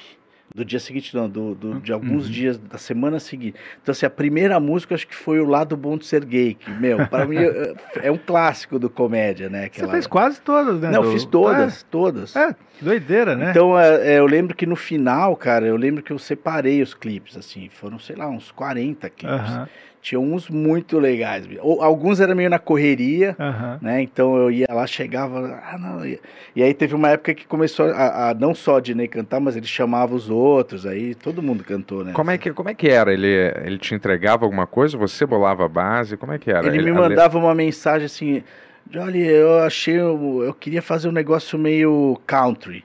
Aí uma base mais ou menos assim. Aí eu no estúdio já preparava a base, meio tosqueira, assim, só uma. Uhum. Aí chegava lá e ele, meu, a gente ia na hora. Ele improvisando já, mas só que ele já improvisava cantando bem, né? Sim. Então já gravava e tudo era gravado num microfone meio tosco, numa plaquinha tosca, e depois, como não tinha tempo, eu voltava pro dia seguinte já. Era muito rápido, né? O Uhum. lance da MTV, que assim, eu trabalhei anos com publicidade. E o lance que eu mais aprecio da MTV é que não tinha refação e não tinha gongo, cara. Hum. Tudo que você fazia, pelo menos pra mim, a vida inteira, tudo que eu fiz lá, tipo, eu podia entregar um minuto antes e ia pro ar. Nunca ninguém falou, deixa eu ver antes. pra-" Então, assim, porque não tinha tempo pra É, isso, não né? tinha. É, tinha que ser uma parada industrial, Era industrial e quase. os... Você gravava uma da tarde, tinha que ir pro ar duas e meia da tarde. É, Porra, né, caralho? Aí já passava pra uma edição, pra um negócio. é. E aí não tem isso pra gravar, então toma esse óculos, faz isso aqui, ó. Vamos usar essa caneca aqui, esse celular, e vamos fazer. Aí já agilizava tudo, né? Era meio assim mesmo. Sim. Era uma espécie de guerrilha, só que não era. Misturava, né? Tinha uma guerrilha, mas também tinha. Sei lá, tinha um profissionalismo ali da galera, tinha, né? tinha. Ah, o pessoal, todo mundo era apaixonado pelo que É, fazia ali. a galera Dava pra ver a muito. vibe, assim. Antes de começar o comédia, eu lembro, meu, como se fosse hoje, assim. Chegava uma pizza. Até lembro de um dia que a gente ficou conversando um tempão, assim, porque, se eu não me engano, você entrou numa segunda temporada, não foi? Não, não, eu entrei é, na primeira temporada, mas uns dois, três meses depois. Porque o Álvaro era roteirista-chefe no começo, né? Se não O me engano. Álvaro, eu É. não me lembro. E daí depois foi o Rolinha por um tempo, Rolinha. que é o cara que você chorou no cinema. Rolinha. E daí o, daí o Rolinha teve que sair, porque acho que ele fazia turma do Didi, alguma coisa lá. É. E daí eu, tinha- eu tinha, tinha acabado de entrar como roteirista e eu tava no Hermes antes. E o Hermes foi pra Record. Daí eu fiquei meio. O que, que vai fazer com ele e tal? Assim, daí o Queiroga falou, cara, você não quer dividir o chefe de roteiro comigo? Daí eu peguei metade do roteirista e ele pegou metade. Mas foi no terceiro mês que eu comecei a ir mais lá, porque eu tava escrevendo de casa. antes. É, eu lembro É. de conversar nessa história da pizza, É. faltando meia hora pra entrar tal. Isso, é. E aí eu. E, e era mó legal a vibe, todo mundo ali faz, contando piada, Tatá, que você não sabia. Até hoje eu não sei se ela é assim mesmo, se ela, Ah, se ela tá, tá tu- demais. Meu, era um. É, todo Tatá, é. Eu lembro, uma, eu lembro uma reunião de roteiro, né? Que eu fazia as reuniões de roteiro lá, era à noite, assim, né, numa quarta-feira, sei lá. E daí um dia ela escondeu embaixo da mesa e ficou fazendo uma live no Twitter, assim. e daí chegou o roteirista Zorzanelli, que é do sensacionalista hoje em dia e tal, né? E daí ele tinha feito uma sketch, a Tatá era feia, né? Aquela Fernandona lá. Foi, foi a É, primeira sketch dessa. E aí eu, eu comecei a falar, pô, a Tatá pegou, pegou meio mal com a Tatá, você ficar fazendo sketch pra ela ser feia e tal, não sei o que lá, né? E a Tatá transmitindo lá de baixo. E daí, não, mas pô, ela que pediu pra fazer, é, pediu pra fazer, mas não pediu pra fazer tão assim, né, cara? E daí ficou uma, uma cara nisso, vários roteiristas nem sabiam que ela tava embaixo da mesa, com aquelas mesas gigantes que tinha. Daí no meio do negócio ela saiu, assim, tipo uma live da Twitter, todo mundo Olha. escutando. A Tatá eu dei muita risada, cara. Teve um, um- teve um programa lá É. que eu tava, eu lembro de ele tava lá no palquinho e era um. Como é que era, cara? Era tipo um programa de. De desses da tarde, de fofoca, assim, de uma treta com a família do Star Wars, assim. Aham. Então tinha o Luke Skywalker, tinha a Princesa Leia, não sei o quê. Tipo um caso de família, É. assim, com é, Darth Vader, É, né? isso. Tinha todo mundo, né? E o- Você era o Darth Vader, né? É, eu tava de Darth Vader. Mas é, eu lembro um. que, Às vezes você participava também dos sketches é, ao vivo, né? Não era só pré-gravado, né? Tu ficava É. ali. E a gente até fez um ou dois, né? Teve um do Peidorrim, tu lembra desse? Que a gente combinou, não lembra? Que tu fazia sempre, o cara pedia para as pessoas, é. Tava gravando um comercial de um remédio, É. e aí você sempre, quando terminava o comercial, você dá. É. Não lembro. é. Eu tava, eu tava tentando achar uma. Cara, era sketch- muita coisa. É, eu sei. Era o tempo inteiro coisa, cara. E aí eu, eu lembro de uma. eh, Só pra não esquecer que isso veio na cabeça, da história de que às vezes você não tinha tempo. Eu fiz uma novela do, do Hermes e Renato que era O Proxeneta. Ah, essa é demais. E o É Sim a demais. Bolsa, né? Os, Os dois do- da dois mesma são época. demais, São as, é. as coisas que eu também rachava. E aí o Proxeneta, cara, eu lembro que no último, eu pegava, eles mandavam as músicas já prontas e eu só substituía, recriava pra evitar plágio, mas com a, com sim, uma roupagem dinâmica. deles, tal, só que e aí, cara, os caras meteram no ar com as duas, com a minha e a deles juntas, assim, e ninguém, meu, ninguém, ninguém parou. O negócio, tipo, umas putazonas lá, os caras, puta, que... e foi. Aí você vai no YouTube, tá até hoje lá, as trilhas tudo Eu, ta- bagunçadas. eu tava tentando procurar no YouTube, teve uma sketch de comédia que a gente fez junto, que era, você assaltava um banco, você falou, ô Yuri, fica na fila ali pra mim, daí você começa a falar, você aí do cabelão esquisito, eu não sei. Ah, é? Eu queria muito isso, achar, é? né? Caramba, não me É, lembro pô, pra dessa. galera hoje em dia isso é muito engraçado de ver. É, cara, mas eu ficava meio nervoso de fazer ali, sabia? É. Ao vivo. Era meio. Era, ah, você, não sei se- como é Não, que é- você se sente, porque você já fazia show também, né? É, eu não ficava nervoso não, mesmo porque teve uma época que eu tocava menos, assim. Eu, eu levava os instrumentos, uma outra coisa eu tocava, mas muita coisa era, era, era estilo DJ, assim. Então, por exemplo, pode até ser que essa aí que você, falou, eu, É. eu dev- devia soltar um sample. Não, tu tava Tocava no palco. mesmo. Você tava Ah, no tava lá, palco é. e é, você participou ativamente do, do eu, sketch. eu fiz... Aí teve uma época que eu saí da MTV e fui pro Mion, na Uhum. Bandeirantes. Sim. E lá na Bandeirantes era o descontrole ao vi... Aí era o... foi a história de pegar ao vivo, de nervosismo. Essa foi a época que eu me livrei, assim, desse medo. Ah, sim, porque foi a era- época que tirou Era- de é, tudo. porque era a responsa de segunda a sexta lá, pau, pau, pau, fazendo toda a trilha ao vivo. tá? Esse programa deu muito pau, né? Era, era o Fepa que fazia também? Era o FEPA, é. E... Mas esse programa tinha um problema que ele começou muito zoado, assim, os caras zoavam muito, e Uhum. aí começou a fuder patrocinador, perder... Tipo, eu, tinha, eu lembro que o patrocinador era um carro, Um carro? é um Ah, carro, sim, uma marca de era um carro. carro, é, era um, um Fiat, sei lá. Aham. E aí os caras começaram a fazer os merchas. Então eles enrolavam o Mion num plástico bolha, aí vinha um anão dirigindo o carro, atropelava o Caramba! Mion voava longe. Aí no dia seguinte fazia uma festa de anão pulando em cima do carro, amassando o carro. Então era tudo meio errado, assim, com o patrocinador. Entendi. Aí eles foram perdendo, perdendo, perdendo, até que É. teve que mudar e virou sob controle. Que daí eles só fa- faziam um negócio beneficente, assim, eles iam em Uhum. instituições e tal, e aí mudou. Saquei, mas, pô, tu, é, tu lembra, assim, com carinho, você gostou bastante de trabalhar lá no, no, No comédia? é, no comédia, muito, assim? cara, muito. não achava meio caótico às vezes, não? O clima, assim, Não, meio de... cara, eu adorava, eu adorava. E o que que... Ah, fala. A, a- MTV, como tudo que eu fiz lá, cara... Essa foi a última fase, né? Foi, foi. Foi a última fase minha lá, eh, de todos, né? Nossa. É, de tudo. Eu Sim. senti falta, cara. Eu sinto falta até hoje, assim. É, é uma coisa que eu. Era um trabalho que não era o meu trabalho principal já nessa época. Uhum. Então eu já estava fazendo master, já estava mexendo com sintetizador e tal. É, fazia publicidade pra caramba também. Mas era o que eu tinha mais carinho, assim. Era muito gostoso trabalhar lá, cara. As pessoas, assim, eu não, meu, eu não conheci um, um cara cuzão lá, assim. Todo mundo que trabalhava parecia Eu já conhecia. de conhecer. Ah, É, todo mundo, meu, era gente fina, era todo mundo numa vibe boa. Eu, eu não via o estresse, assim. De, assim, quando eu trabalhei na Band, você já via que, Uhum. tipo, nem todo mundo tava lá curtindo o que tava fazendo. Ah, a caras vibe meio- das TVs geralmente é meio estranha, assim. É. né? Record, nossa senhora, uma É. vez fui lá pra fazer entrevista, falei, cara, não sei se eu quero passar nada, né? Enfim, né? Foda-se, É, posso não- falar isso não- minha é, experiência, Eu, né? não sei como é que Mas, é. mas o SBT era muito legal, cara, É. também. A vibe sempre foi muito maneira também, assim. É uma, é uma empresa, É. né? Que a MTV tinha um pouco menos cara de empresa, mas era É. também uma empresa, mas É. tinha um pouco menos desse aspecto, assim, né? Ah, a Globo eu sentia também um negócio meio maquiavélico de todo mundo, assim, sei É. lá. E como é que foi quando você soube, assim? Foi traumático? Que ia Que ia acabar? acabar? É, como é que a Lilian Cara, te puxou eu- pra conversar? O que, que aconteceu? Como é que não foi? lembro como foi, assim. Eu lembro que tinha esse boato. Eu- na verdade, o dia que eu percebi que podia mesmo acabar foi um VMB que eu adinei no palco. Falou: esse é o último VMB. E aí não pareceu piada, assim. Sim. Porque sempre falavam e tal. E aí aquele dia eu lembro que foi um VMB meio esquisito, que não foi num lugar, não foi no AMB, era um lugar que não era geralmente. Aham. Onde foi, cara? Enfim, foi o último que teve mesmo.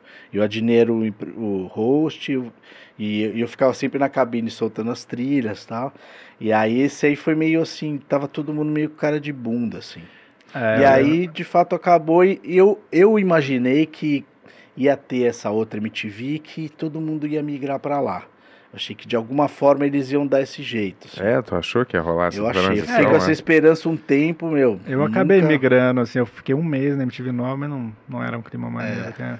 É, mas também devia ser outra dinâmica total É, não era. diferente, né? Mas eu lembro que o último ano eu voltei, né, pra fazer o furo, 2013, e daí começou o ano, todo mundo ah, meio animado ainda, vamos lá, vamos virar, e daí, tipo, no meio do ano já tava todo mundo olhando, assim, daí eu lembro de uma menina que trabalhava com a gente, chegou pra Aline e falou, então, eu queria ver minhas férias, não sei o que lá, daí ela falou, meu, você tá em negação, não vai ter férias. Daí eu falei, caralho, fodeu. Sabe assim? É. É, deu essa tristeza. assim, e eu convivo, assim, meus, É. os caras mais próximos meus, É. assim, a turma que se fala o tempo inteiro, que tem o grupo de WhatsApp, Uhum. são cinco ex-MTVs ferreiros, assim. Um Quem? é o Kaká Marcondes, Ah, que que é tipo Ele gente dinossauro, é. assim. Outro é o Fepa, Sim. outro é o gente Léo boa também. Ah, legal. e outro é o Geninho. Geninho maneiro. Simonetti. Então, assim, o Geninho hoje é diretor do, do Luciano Huck, né? Uhum. Eu não sei se o principal, mas tá lá na Sim. Globo há um tempão. O Kaká tá no Big Brother, o Fepa tá na Record e o Léo faz uns, uns eventos, assim. Uhum. E aí eu, a gente se fala todo dia, assim. Isso nos uniu Que maneiro, cara. e, e, poxa, a gente... Porra, maneiro, hein? Mas é. Deixa eu te perguntar só de novo sobre o negócio do sintetizador. Porque Achei que você ia perguntar de Não, novo, falar, você gostava da época da, Da comédia? comédia. Já perguntou umas três vezes. Não, né? não. É, perguntei? Eu achei que vinha essa Não. de novo. Eu amava, cara. Ah, Eu sei, amava, eu Tony. sei. É, porque eu sei, a gente já trabalhou lá, eu não sei, é. É porque eu, eu gosto do, do comédia, de relembrar também os velhos tempos, né? Mas Adoro. é. Hã? Que? Mas eu sinto às vezes que é. Também é. Sacou? É natural, uma coisa natural. Passou, né? Também, né? A gente é. Ah, eu conversei, Se eu lembro de divertiu, conversar mas- com você várias vezes mas- no, no camarim e Ah. você e eu queria saber, né? Você mora aqui, você veio do Rio, mas você, o que, que é. você faz? Como é que eu era? Era chato? Não, você falava, pô, eu eu era gordinho. Pô, eu Você fa- sempre tocou nesse assunto. É, né, eu falei isso, é, caramba. pô. Só fazer alguma graça, provavelmente. Mas é. Ai, agora você me. me... É, Lembrou. Não, foi- peraí, eu sei o que eu ia falar, dois segundos, cara. Vamos, Você vamos fala do esperar. sintetizador. E era isso, voltar, exato. É. Mas agora a gente tava falando de MTV, né? Pensa aí um pouco, cara, espera. Não, mas, pô, o- o- foi muito massa ter te conhecido lá. O Jolly virou um puta parceiro, e inclusive no Gangbang você fez uma sketch do Gangbang, né? Aparecendo mesmo, É. assim. Que é uma que a gente faz tipo um We Are the World. O Tony tá também na sketch, né? Aparece também. E daí ele começa como um produtor musical, assim, já que foi no seu estúdio que a gente gravou, né? Foi muito maneiro esse episódio. Aqueles é. Oh, desculpa. Aqueles é. Aqueles acústicos você participava também? O já? acústico eu me tive não, isso era uma outra galera, era parte de produção musical. Nem aqueles finais que eram com Wagner Moura, com. Não, esses eu não fui. Acústico nenhum, eu acho que eu nem fui assistir e tal. Uhum. É, eu lembrei de uma situação. Os VMBs eram muito legais e tiveram algumas situações legais, assim, que eu me lembro. É, uma foi a do Caetano ficar puto lá com. É, Era do meu lado, assim, os caras da É? mesa, né? Coloca essa porra pra funcionar. É, e os caras, meu, no desespero, e eu assistindo aqui, falando, "Mano, onde vai parar isso? Os caras da mesa, meu, fui chegando técnico de tudo quanto é lugar e nada de voltar. Tá? O que, que aconteceu ali? Cara, o cara ficava subindo o microfone e só vinha ruído e ninguém descobriu, né? Até que chegou uma hora que sabe lá o que deram um outro microfone pra ele, mas as três primeiras vezes, depois de um tempo, descobriram que o, o, o cara que entregava o microfone, que era o, acho que seria o babado, que tinha um babá, né? Na MTV todo mundo que era estagiário, pro- ti- é, na época do VMB virava babá. É verdade. É, Que escolhia é um artista cara, e é. o cara ficava meio que lá É, babaseando. verdade. E aí eu acho que o babá do Caetano nesse dia entregou um microfone errado pra ele e o microfone que o cara t- pegou, ele saiu e colocou atrás do palco. E aí quando subia o volume, escutava um pouco da voz, porque estava ali atrás do palco, mas não vinha. E aí os caras ficavam aumentando, aumentando, aumentando e vinha a microfonia. Cara, Isso foi ferrando e tal. Então esse dia eu lembro, assim, e aí esse dia pra mim foi histórico, porque eu ficava ouvindo tudo aqui, o desespero, né? Acho que era o Kaká no ponto, e o negócio, cara, solta o break! Aí, "Não, mas aí, solta outro break. Aí tinha só dois breaks. Aí ia ter que, meu, ia cagou todo o roteiro, porque tinha entregado dois intervalos antes e aí depois ia ter que emendar um monte de coisa que. Então, meu, o programa naquele momento até o final foi um desespero de você ficar ouvindo imagino, assim o que nossa. acontecia. Não, porque não vai dar tempo de entrar não sei o quê, porque agora não tem break, mano. Era muito surreal. A adrenalina de fato de programa ao É. vivo, pra mim os VMBs eram É, eu fiz um só e foi, cara, insan... eu fui chefe de roteiro. Não, não fui chefe, fui um dos roteiristas do É, MB. E, nossa, sim. insanidade completa, É. cara.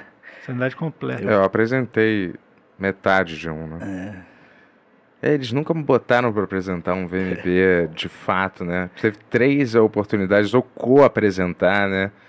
Isso aí, ó, agora que eu me lembro, é, bem caído mesmo. Mas o. o Multishow é.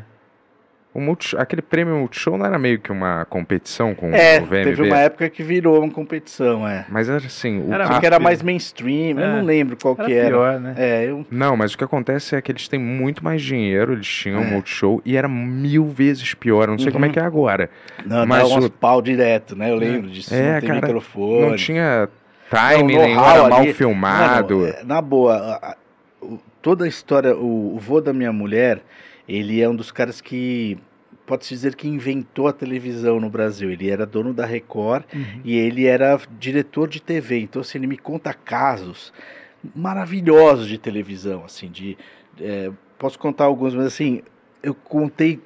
Quando eu conheci minha esposa, eu ficava com ele contando e assim, a, a experiência que a MTV me deu como assist, de entender o processo, Aham. de ver o que rola por trás, é, para mim isso é impagável. O, o que acontecia num bastidor de VMB, ainda mais eu que ficava com fone ouvindo tudo, cara, era muito, assim, você via que as pessoas estavam ali, cara, se- muito se doando mais do que poderiam, assim, não era nem Puta, cara, não era por grana. Você via que as pessoas estavam ali, bicho. Acabava várias vezes, ia todo mundo lá na unidade móvel, se abraçava e, porra, tinha uns que choravam, porque era uma energia muito louca, assim, de Sim. fazer funcionar um negócio e fazia tudo na gambiarra, mas ficava foda no ar, cara. Ficava bonito, dava certo. Mesmo os perrengues que dava, tipo esse do Caetano, virava a vinheta no dia seguinte, entendeu? Aí, MTV, bota essa porra pra funcionar. E virou uma das vinhetas mais de É. sucesso, né? Assim. Então Sim. era de fato um lembro- lugar mágico, assim. Ah, a MTV era muito massa, era mó voz, era muito engraçado. Eu lembro que. Foda-se contar essa história em dia, mas já faliu, né? Mas é que eu lembro que, é, tipo, eles aumentaram meu salário pra eu fazer, pra virar chefe de roteiro no comédia, que eu era É. só roteirista antes, só que não era um salário, tipo, muito bom, assim, só que eles me chamaram pra escrever o VMB no mesmo ano. E eles não queriam pagar a mais, eu falei, cara, é outro trabalho isso aqui. É. Eles aumentaram, sei lá, mil reais meu salário. E aí acabou o VMB, meu salário continuou assim, eu nunca mais reclamei. tipo assim, ficou. E ficou, ficou com esses mil a mais pra sempre, assim. É, mas o negócio é que quando você era contratado lá, você era meio pau pra toda obra também um pouco, Sim, né, cara? Vem aqui, tudo. faz isso aqui. Era, mas porra, é, Vem lá, é né? meio justo, né? Você fala, porra, se eu vou ficar meses escrevendo um programa aí. É, pô, não, sim, é. justo era verdade. Teve a vez também que os caras chegaram, meu, o Merlin Mason É. veio e aí enfiaram ele no VMB meio de última hora, assim. Só que era playback, ele não É. ia cantar, né? Aham. E aí, meu, não vinha o CD, não vinha o CD, aí o cara meio que chegou no dia, assim, Uhum. do evento. Aí, cara, e, e faltava um bloco pra vir e eu falava, mano, não veio o CD do cara, bicho. O cara, o Merlin Mason vai tocar aí, cara, e, e eu vou soltar. E aí, meu, de repente chegam uns seguranças, cara, dois caras assim de uns 5 metros de altura, assim, meio tudo de preto, assim. Me dá o CD assim, eu falei, mano. E aí eu falei, e agora? Eu vou pôr, não tinha tempo pra ouvir. Aham. Aí eles, track 2. Aí eu botei lá a faixa 2, bicho, eu passei um medo, mano, porque se pula, cara. A culpa ia ser minha, amigo. Merlin Mason, já pensou o cara tá lá, e aí começa, ia ferrar tudo, cara. Eu lembro desse minuto de tensão, assim, do Caralho. Merlin Mason cantando playback de um CD que eu não- Tocou no VMB? Eu não lembrava tocou disso. no VMB também, o É o Merlin. Qual música Manson, que era? o, o- É, o ah, próprio. o- aquele que, o, que, so- que sofreu aquele negócio agora. O que era do, do Anos Incríveis? Ah, do Anos Incríveis, É. tirou a costela pra É. chupar o pau, né? Tinha essa lenda, Tem essa lenda aí. essa lenda urbana. Mas, Esse mas qual música ele cantou? Você não lembra? lembro, cara. Você tem que lembrar lembro, depois dessa tenso. Você já viu muito, muito desses cantores lá, circulando lá? Você já Na trombou? MTV? É, Ah, famosos, muito, internacionais, assim. Tinha, tinha o Cheyar, né, que era o... Até outro dia o, o, o Caio Corsaletti, que era do Cheyar, foi lá em casa e aí ele tava, a gente tava lembrando de coisas, assim. Eu lembro de um dia que... Ah, hoje todo mundo tem que ir pro nono andar, eu era produtor na época. Todo mundo tem que ir no, pro nono andar, Nono porque vai andar ter é uma... um- Era o último andar lá. andar pica, né? é, das o andar reuniões, pique, né? isso, que tinha uma mesa, ar-condicionado, é, bombando. E aí um cara que servia café. Isso, tinha um cara que servia É, Ah, café. esse último andar E era aí, demais. vamos lá, porque vai ter um negócio. E aí todo mundo lá, de repente, entra um cara assim, ó, hoje aqui eu vim apresentar pra vocês a nova cantora brasileira, e ela vai, vai ter um clipe aqui na MTV. Prazer, aí entrou a mulher, ninguém nem sabia, ó, prazer, o nome dessa menina aqui é Ana Carolina, tá? Que E aí virou Ana Carolina. E aí o, o Caio lembrou que aconteceu a mesma coisa com a Pitty, esse dia Uhum. não tava. Então, ó, essa menina aqui, uma cantora baiana, Pitty. Então tinha essas histórias, assim, de, da pessoa começar a vida ali, né? Uhum. É, E esse departamento era o mais louco, era o CHR, o departamento artístico, todo mundo ia lá. E no final da MTV eu tive uma banda meio que deu um pouco certo, e eu fui pra Qual, MTV. qual que era? Cara, eu tive duas bandas que deram Ah, meio certo, assim. Uma que chamava Chuck Band Jones, que era uma banda que eu fiz um clipe de Super 8 tosqueira, assim. E esse clipe entrou no VMB como é, democlipe. Aham, Então minha banda concorreu como Ah, democlipe. Eu fui na MTV como artista uma vez, assim. aham. Mesmo trabalhando lá, eu fui meio como artista, pus roupinha, Sim, sim. óculos escuros. Concorri. E aí depois eu tive uma outra banda que chamava X, que era uma banda que tocou naquele festival Planeta Terra. Já era mais no fim da MTV. Uhum. E essa banda também teve um- uma passagem lá via Cheyar, assim. Que maneiro, maneiro. E eu achava esquisitaço ir de artista lá, porque eu sabia como é que era o esquema, os caras lá e tal. É, sim, é um esquema mais é, família ali. Mas agora você é. Tem banda também? Cara, eu não tenho mais, eu, eu perdi um pouco esse.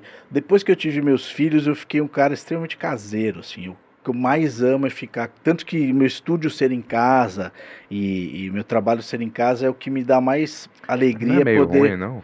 Cara, eu, eu tenho um- uma paixão pelos meus filhos que, É. Mas- mim, é o que mais importa. Não, eu, o estúdio da dele na casa dele é demais, cara. Também eu É. fui. Ah, tá. Foi a primeira vez que eu escutei o disco, tipo, umas caixas foda, assim, É. também, pô. Eu falei, cara, eu quero ficar aqui e escutar o disco inteiro, tá ligado? Então eu acordo é assim. Um milhão de sua ca- um monte de é. sintetizador, assim, na Mas parede. é fora da sua casa ou ele tá dentro da sua casa? Não, é um apartamento. É um apartamento, e é um quarto do Eu apartamento. fui tomando posse de partes do apartamento. Minha esposa Hum. foi deixando, assim. Entendi. E eu fui pegando uns pedaços e tal. E, o- E aí agora tá lá, tá. Tem a parte de, de gravação, com o torno de vinil, as paredes de sintetizadores. Aí tem um lado que tem uma bateria, guitarra, tal, pra tocar. E aí tem um outro quarto que é o de solda. Aquele negócio de vinil que você falou, é o que tava lá no fundo. ali No fundo, estúdio. é o E torno. ele funciona mesmo? Então, você... aquele torno que eu restaurei, que foi minha Aham. maldição, que eu perdi tudo, eu vendi para um cara de Los Angeles. Aham. Porque o que aconteceu? Eu comecei a fazer a matriz, deu tudo certo, consegui realizar o sonho. Só que aí o que acontece? Eu comecei a ter que comprar o acetato. E o acetato custa mil dólares a caixa, Uhum. que vem 20 acetatos, que dá para fazer 10 discos, porque você faz um para cada lado, né? Uhum. E isso vem, mil dólares, vem pela. Tem que ser por FedEx, porque senão estraga, então tem que chegar aqui em uma semana, então já dá mais 300 de FedEx, mais o imposto de 60%, mais não sei o que. Tipo, chegava aqui, mais a agulha, chegava aqui a 10 pau Aham. uma caixa para você fazer 10 discos. Então, na teoria, você cobrava 2.500 para fazer a master, ganhava 1.500 e gastava 1.000. Aham. Só que eu não sabia que para fazer um, às vezes, tipo, estragava na prensa, às vezes estragava no corte, às vezes chegaram até roubar no correio. O disco eu mandava para para pro Rio, roubaram no caminho. Du- duas matrizes aconteceu isso. E aí, cara, eu descobri que eu tava tomando um prejuízo monstruoso, assim. Uhum. Tipo, aí durante um ano eu perdi uma puta grana, falei, não, não dá pra fazer isso aqui. Aham. E aí eu, eu tava numa fase meio ruim, meu pai tinha falecido, falei, quer saber, bicho, foda-se, vou vender esse torno, vou ganhar uma puta grana, Uhum. vou comprar meus sintetizadores de Foi quanto você volta. vendeu? Curiosidade. 60 mil dólares. Uau. Era uma grana, mas assim, eu já tinha gasto uns 80 de, pra aprender. Então, assim, na Uhum. verdade, eu me livrei de um pepino E esse cara que comprou virou meu melhor amigo americano, assim, Aham. que é um cara que mora em Los Angeles. Eu fui pra lá umas 4, 5 vezes já cortar disco com ele. Que é um legal. puta amigão meu, gente finíssima. E aí eu desisti. Fui trabalhar na Vinil Brasil como prestador de serviço, só pra manter e tal, e tinha desistido de vinil. Uhum. E aí o ano passado eu lembrei que tinha na Polisson, que é na, essa fábrica do Rio, um torno desse todo destruído lá. E eu liguei pro dono lá, que é o João, que é um amigo meu, cara que eu adoro, assim, mais velho e tal. Falei, pô, João, tem um torno lá todo ferrado, eu tô meio que sentindo saudade de restaurar tal. Você me venderia? E aí ele falou, não, você leva, você arruma, o dia que estiver funcionando a gente pensa em negociar. E aí, cara, foi um dos grandes presentes que eu tive na minha vida, essa chance de retomar Aham. o vinil, só que de um jeito totalmente leve, assim. Eu não Ah. tenho obrigação nenhuma de fazer funcionar, de fazer matriz. Eu tô fazendo ele para fazer meus dub plates. Então, Uhum. eu, eu tenho essa parte artística minha que ela é, assim, eu não pago grana para tocar no Spotify, para entrar em playlist. Eu já desisti dessa, eu não quero fazer fama como um músico. Eu acho minhas músicas legais quando eu faço, mas no dia seguinte eu já acho uma merda. Tipo, eu tenho Ah. vergonha dos 30 discos que eu lancei, Ah, sabe? com isso. Os dois que você me deu, eu gostei pra caramba. É, cara. então eu faço. Pô, obrigado. Mas Muito eu massa. faço meio que assim. Hoje eu É. descobri que a música mesmo, a composição na minha vida é um hobby Uhum. E uma curiosidade para meus filhos e eventualmente meus netos. Falar, puta, ó, que vô doido que eu tinha que fazer umas puta músicas. Ah, assim." é- é- isso, por isso você não tem banda mais, você falou. Não, eu tenho preguiça, cara. Então, por exemplo, tocar em festa, ensaiar, tal, para mim é complicado, velho. Eu acho complicado, assim. Uhum. Eu acho chato ter que chegar em casa às três da manhã e aí hoje tô, meu, tenho 46 anos, já pesa, entendeu? Já acordar no dia seguinte numa balada pra mim já ferrou, assim. Já me detona a, Uhum. a semana. Então essas coisas já perdi um pouco. Tipo, viajar pra mim pra fazer um show, tipo, ter que ficar num hotel, passar um tempo no avião e que eu poderia estar lá fazendo um sim, eu prefiro Sim, e geralmente, é, geralmente, cara, o, o estilo de show que eu faço, tal, puta, paga um cachê ruim, é, nem sempre tem uma hospedagem decente. Então era do cacete adolescente, quando Uhum. ainda tinha essa, esse fervor de, porra, um dia eu vou ser famoso, um dia eu vou tocar no Rock in Rio.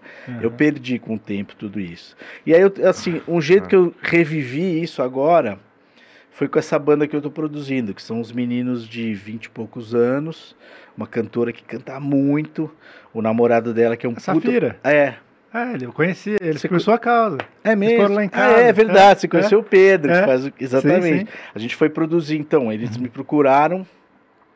Tô falando pra caramba, né? Pode falar. Ué, pô, seu programa, relaxa. cara. Eu não sei se o Não, não, quer contar algum caso. ouvindo. Não, não. Fica à Não, vontade. porque o que aconteceu? Eu tinha parado de produzir também. Porque eu produzi vários discos na minha vida tal. O mais clássico, aquele da Elza, em 2003. E aí eu falei, ah, vou produzir só disco meu, eu desisti de produzir artista. Uhum.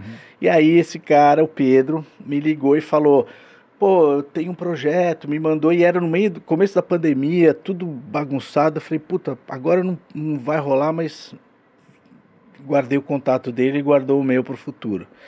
Aí chegou em fevereiro, isso foi em outubro, aí chegou em fevereiro, roubaram meu Instagram e postaram um monte de eletrodomésticos, Playstation, uma porrada de coisa. Aí me ligou um amigo meu falando, pô, a máquina de lavar eu já depositei 200, semana que vem eu pago o resto. Falei, não, velho, não, é golpe. Avis- fui avisando todo mundo e Aham. tal. De repente, Pedro, alô, ô Jolie, tô aqui embaixo. Eu falei, tá aqui embaixo aonde, cara? Tô aqui na tua casa, na Paulista, vim buscar o Playstation. Eu falei, bicho, Hum, não. Tomou também. contou essa história mesmo. Tomou três pau do Playstation e aí foi, né? É, eu tentando avisar a galera e tal, e eu fiquei mal com essa história, cara, porque, pô, É uma e bosta. o cara, pô, já tinha montado um telão lá em casa, tá vindo todo mundo aqui em casa hoje à noite pra gente ia fazer um campeonato Que de merda. fifinha e tal. Eu falei, puta, bicho. Aí eu vi que era a história do, do disco lá. Falei, pô, cara, talvez isso seja um motivo pra gente se encontrar, vem aqui. E aí eles foram, ele e a Safira, a gente, meu, bateu a alma assim. Aí eu falei, vou, vou produzir pra vocês uma faixa pra amenizar aí o preju e tal. E a gente fez uma faixa, ficou legal pra caramba. E eles falaram, me convidaram pra ser produtor do disco deles. eles queriam uma coisa rock. Eu falei, cara, isso que vocês querem não tem nada a ver comigo, cara. Ainda mais nesse perfil aí. Vocês têm que procurar um cara chamado Rick Bonadio, que é o cara que vai entregar tudo que vocês querem. Que é esse, esse perfil, eles manjam muito de featuring, de, do mercado. Eu sou um dinossauro velho, não sei nem mais o que, que é Spotify, Deezer, né?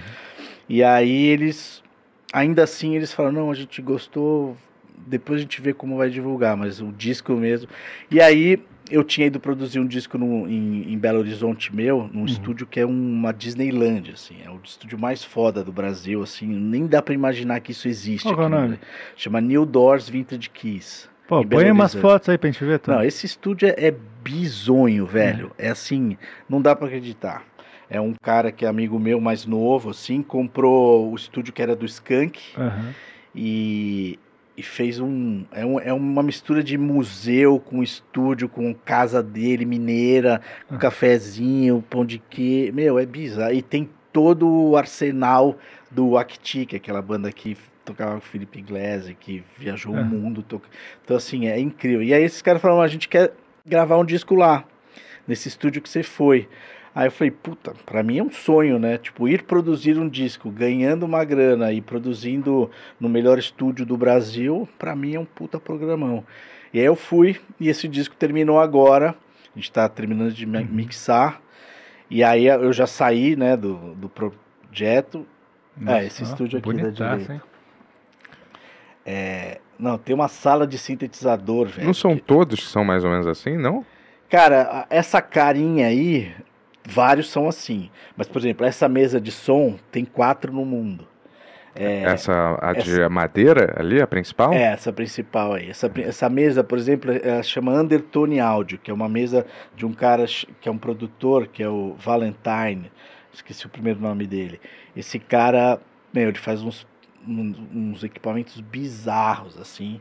E ele fez as quatro mesas dessas, assim, sob encomenda.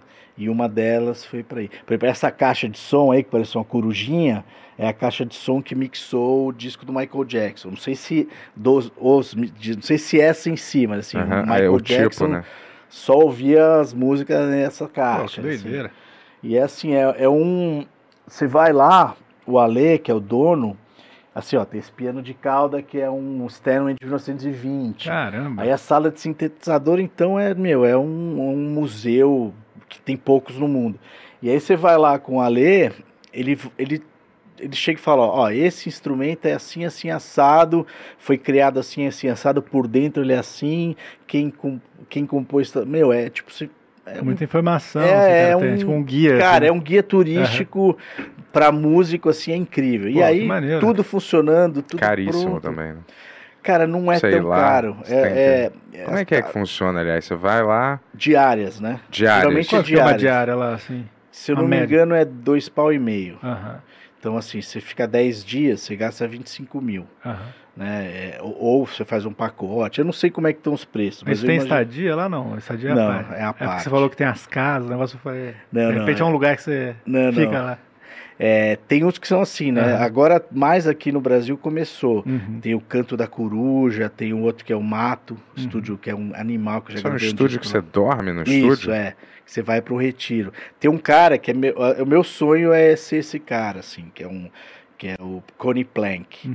Esse cara é um produtor alemão que ele produziu o primeiro disco do Kraftwerk, o, o primeiro do Eurythmics, se eu não me engano, tipo aquela, aquela banda Can. Ele fez muito o Divo. Então assim, era um cara que recentemente saiu um documentário fenomenal, nome? assim. Não, então, o cara chama é, não, do, Pla- do, do Plank. doc- documentário. O documentário eu não sei o nome, cara, mas deve ter alguma coisa com o nome dele, que é o Pô, seguinte, bu- busca aí, Tony. é, o, o filho dele, Hum. que na época era um bebê, Aham. É Connie Plank, né, que ele chama. Uhum. O filho dele chegou e falou: "Porra, meu pai morreu, tem esse, eu moro, tem esse sítio Uhum. aqui que tem esse galpão com um monte de equipamento que eu não sei nem o que faz, que ele construía também". Uhum. Então o que esse cara fez? Ele foi pro meio do mato, comprou uma fazenda e no estábulo principal lá ele construiu um estúdio muito foda. Aham. E aí os artistas iam pra lá pra fazer isso, esses retiros de, De Al- música. É, É muito legal. e aí né? ficavam lá e gravavam o disco, e aí esse moleque, hoje em dia, pegou todos os artistas que o pai produziu e foi lá perguntar como é que era. Você lembra quando era neném? Aí ele fala, não, eu lembro, você sentava na mesa, eu dava papinha pra você. E aí tem as fotos dos artistas com o nenenzinho, com o pai. Então, ele fez um documentário da Ah, vida demais. do pai hoje em dia. É só Ó, banda foda, né? Of Noise. Chama Isso. o- é, é. Connie Plank, né? O nome? É. The Potential of Noise. Ah, só, pô, Divo, o Ken e Não, Kraftwerk, não, tem, vai tomar mas daí tem um, aí tem o lado, É. tem um que é o É. mainstream disso aí, dessa É. história. Que aí é o que acontece, que eu também vi outro dia, Uhum. cara, que esse documentário é- não, é- não dá pra acreditar que é tão obscuro assim, Aham, que eu nem sabia dessa história. O Steve Martin, uhum. Steve Martin, Steve Martin é o- Wonder. Steve, não, Steve Martin é o comediante. Sim, sim. O George Martin, Sim. Produtor dos Beatles. Sim.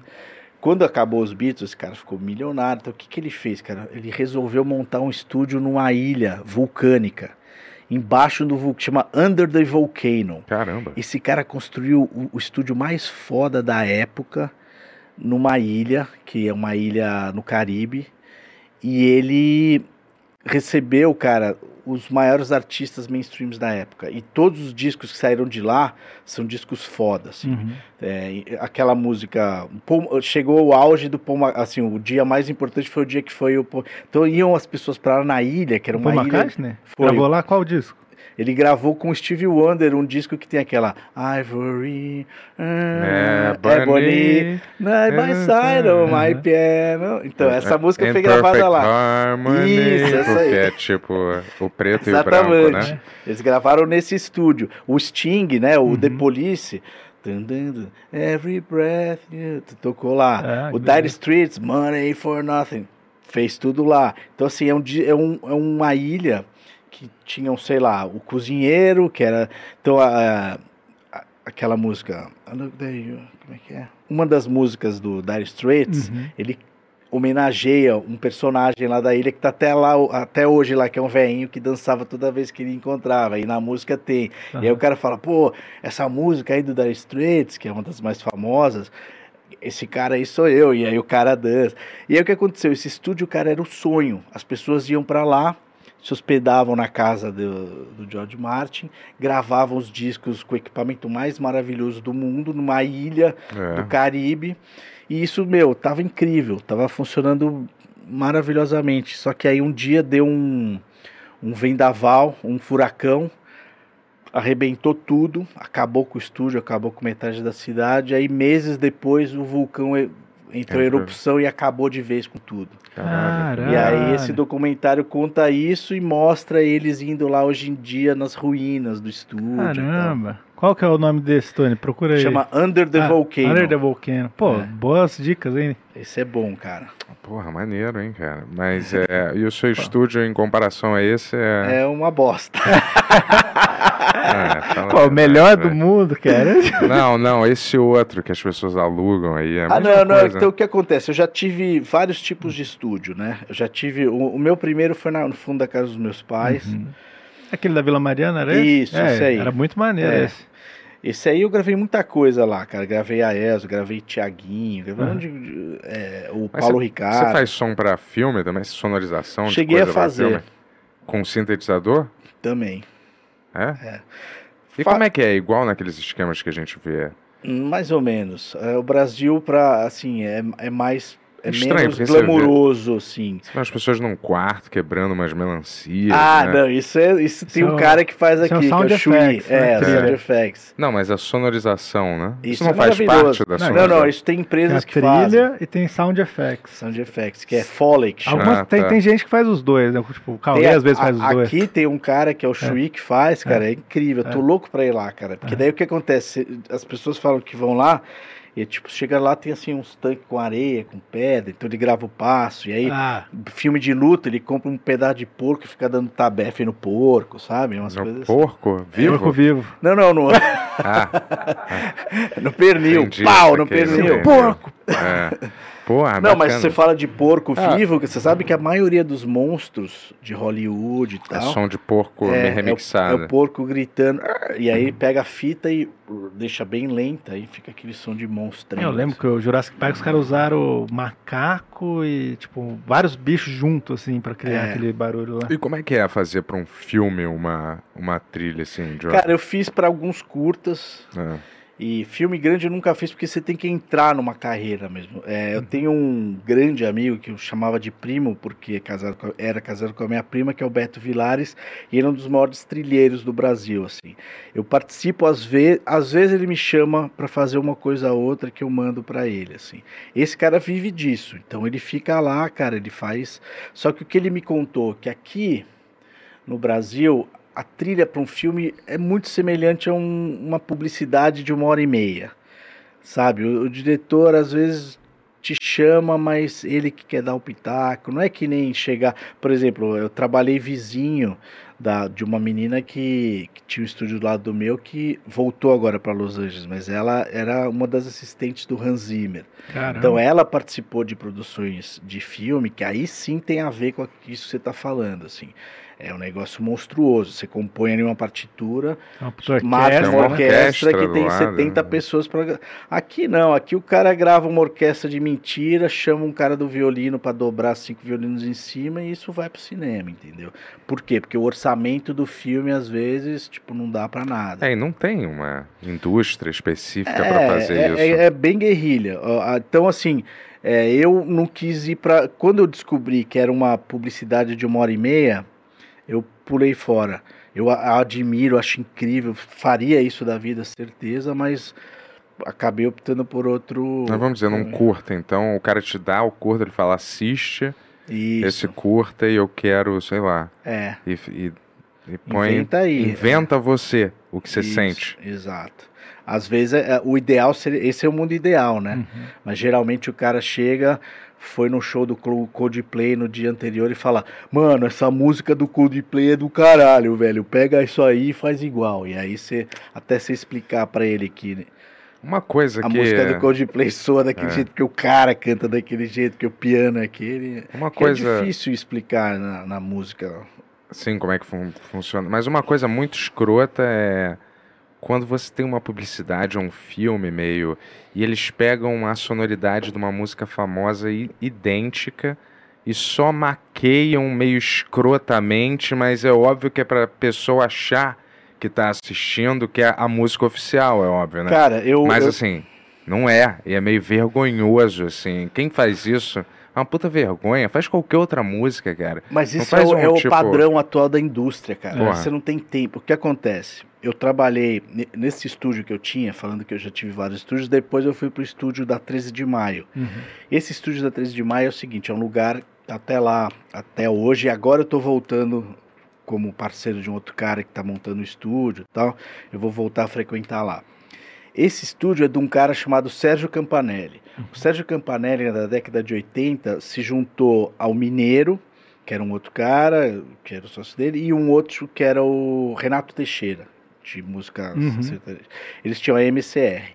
A MCR, cara, era o império da, da música de publicidade dos anos 80 e 90.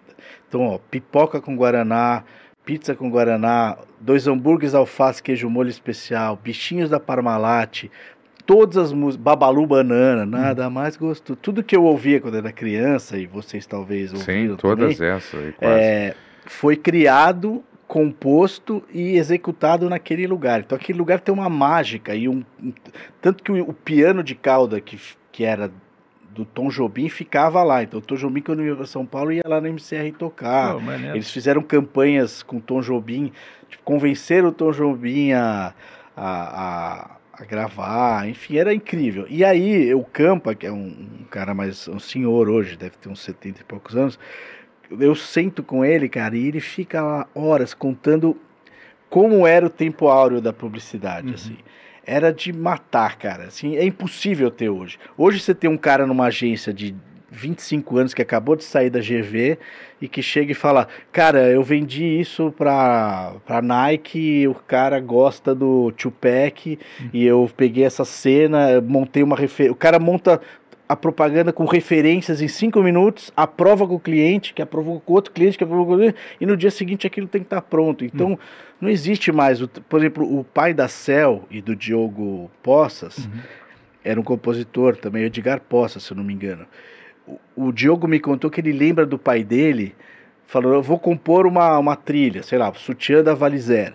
O cara ia para Campo de Jordão com a família, ficava uma semana sentado no piano, criando uma partitura, voltava, apresentava, aí filmavam aquilo em 35mm, punham a trilha e três vezes depois entrava a campanha do Valizer no ar, sabe? Caramba. Hoje, bicho, é do dia pra noite e assim, pau. E, e- e isso, o cara vivia, cuidava de uma família fazendo uma trilha por mês. Hoje em dia, um trilheiro tem que fazer 70 trilhas por mês pra pagar o aluguel, velho. Sim, mas, mas o, muito tri- louco, né? O trilheiro, mas eu tô dizendo assim, às vezes é uma, gran... uma, é uma marca grande e me parece assim que eles não querem simplesmente pagar os direitos autorais e aí Ah, eles sim, não, replicam voltando uma música é, famosa e aí copiam a Isso é um música. perigo, na real, né? Porque isso tem, o- tem o plágio, que é cara de pau, e tem a intenção de plágio. Então, isso aí você tem que tomar muito cuidado. Mas a galera nunca não dá nada, né? Dá. Às Às vezes vezes dá, dá. velho. Eu, eu tinha, o meu maior medo era isso, porque tinha um boato, que eu nem sei se existiu, que a produtora do Jairzinho uma vez caiu numa dessa, que fez, sei lá, pegou uma música que o cara insistiu em fazer parecido e, e caiu nessa história de intenção de plágio e rodou. É um perigo, cara. Uhum. Assim, eu, eu nunca passei por isso, né? Hum. Mas assim, é o que acontece. Você tem que chegar, o cliente às vezes fica tão. Ele fala, então beleza, você quer fazer assim, assina um papel aí que eu não tenho nada a ver com isso. Ah, sim. Porque um processo de plágio quebra uma, uma pessoa para a vida inteira, dependendo, assim. Sim, pode, né? É. Tipo, dependendo do que for, né? É. Mas o aquele o vinil que você faz no seu estúdio mesmo é uma master só. É, hoje é, seria a master, a matriz, Aham. ou o dub plate. Mas ele esse vinil ele dura ou não? O dub plate em acetato, Aham. não.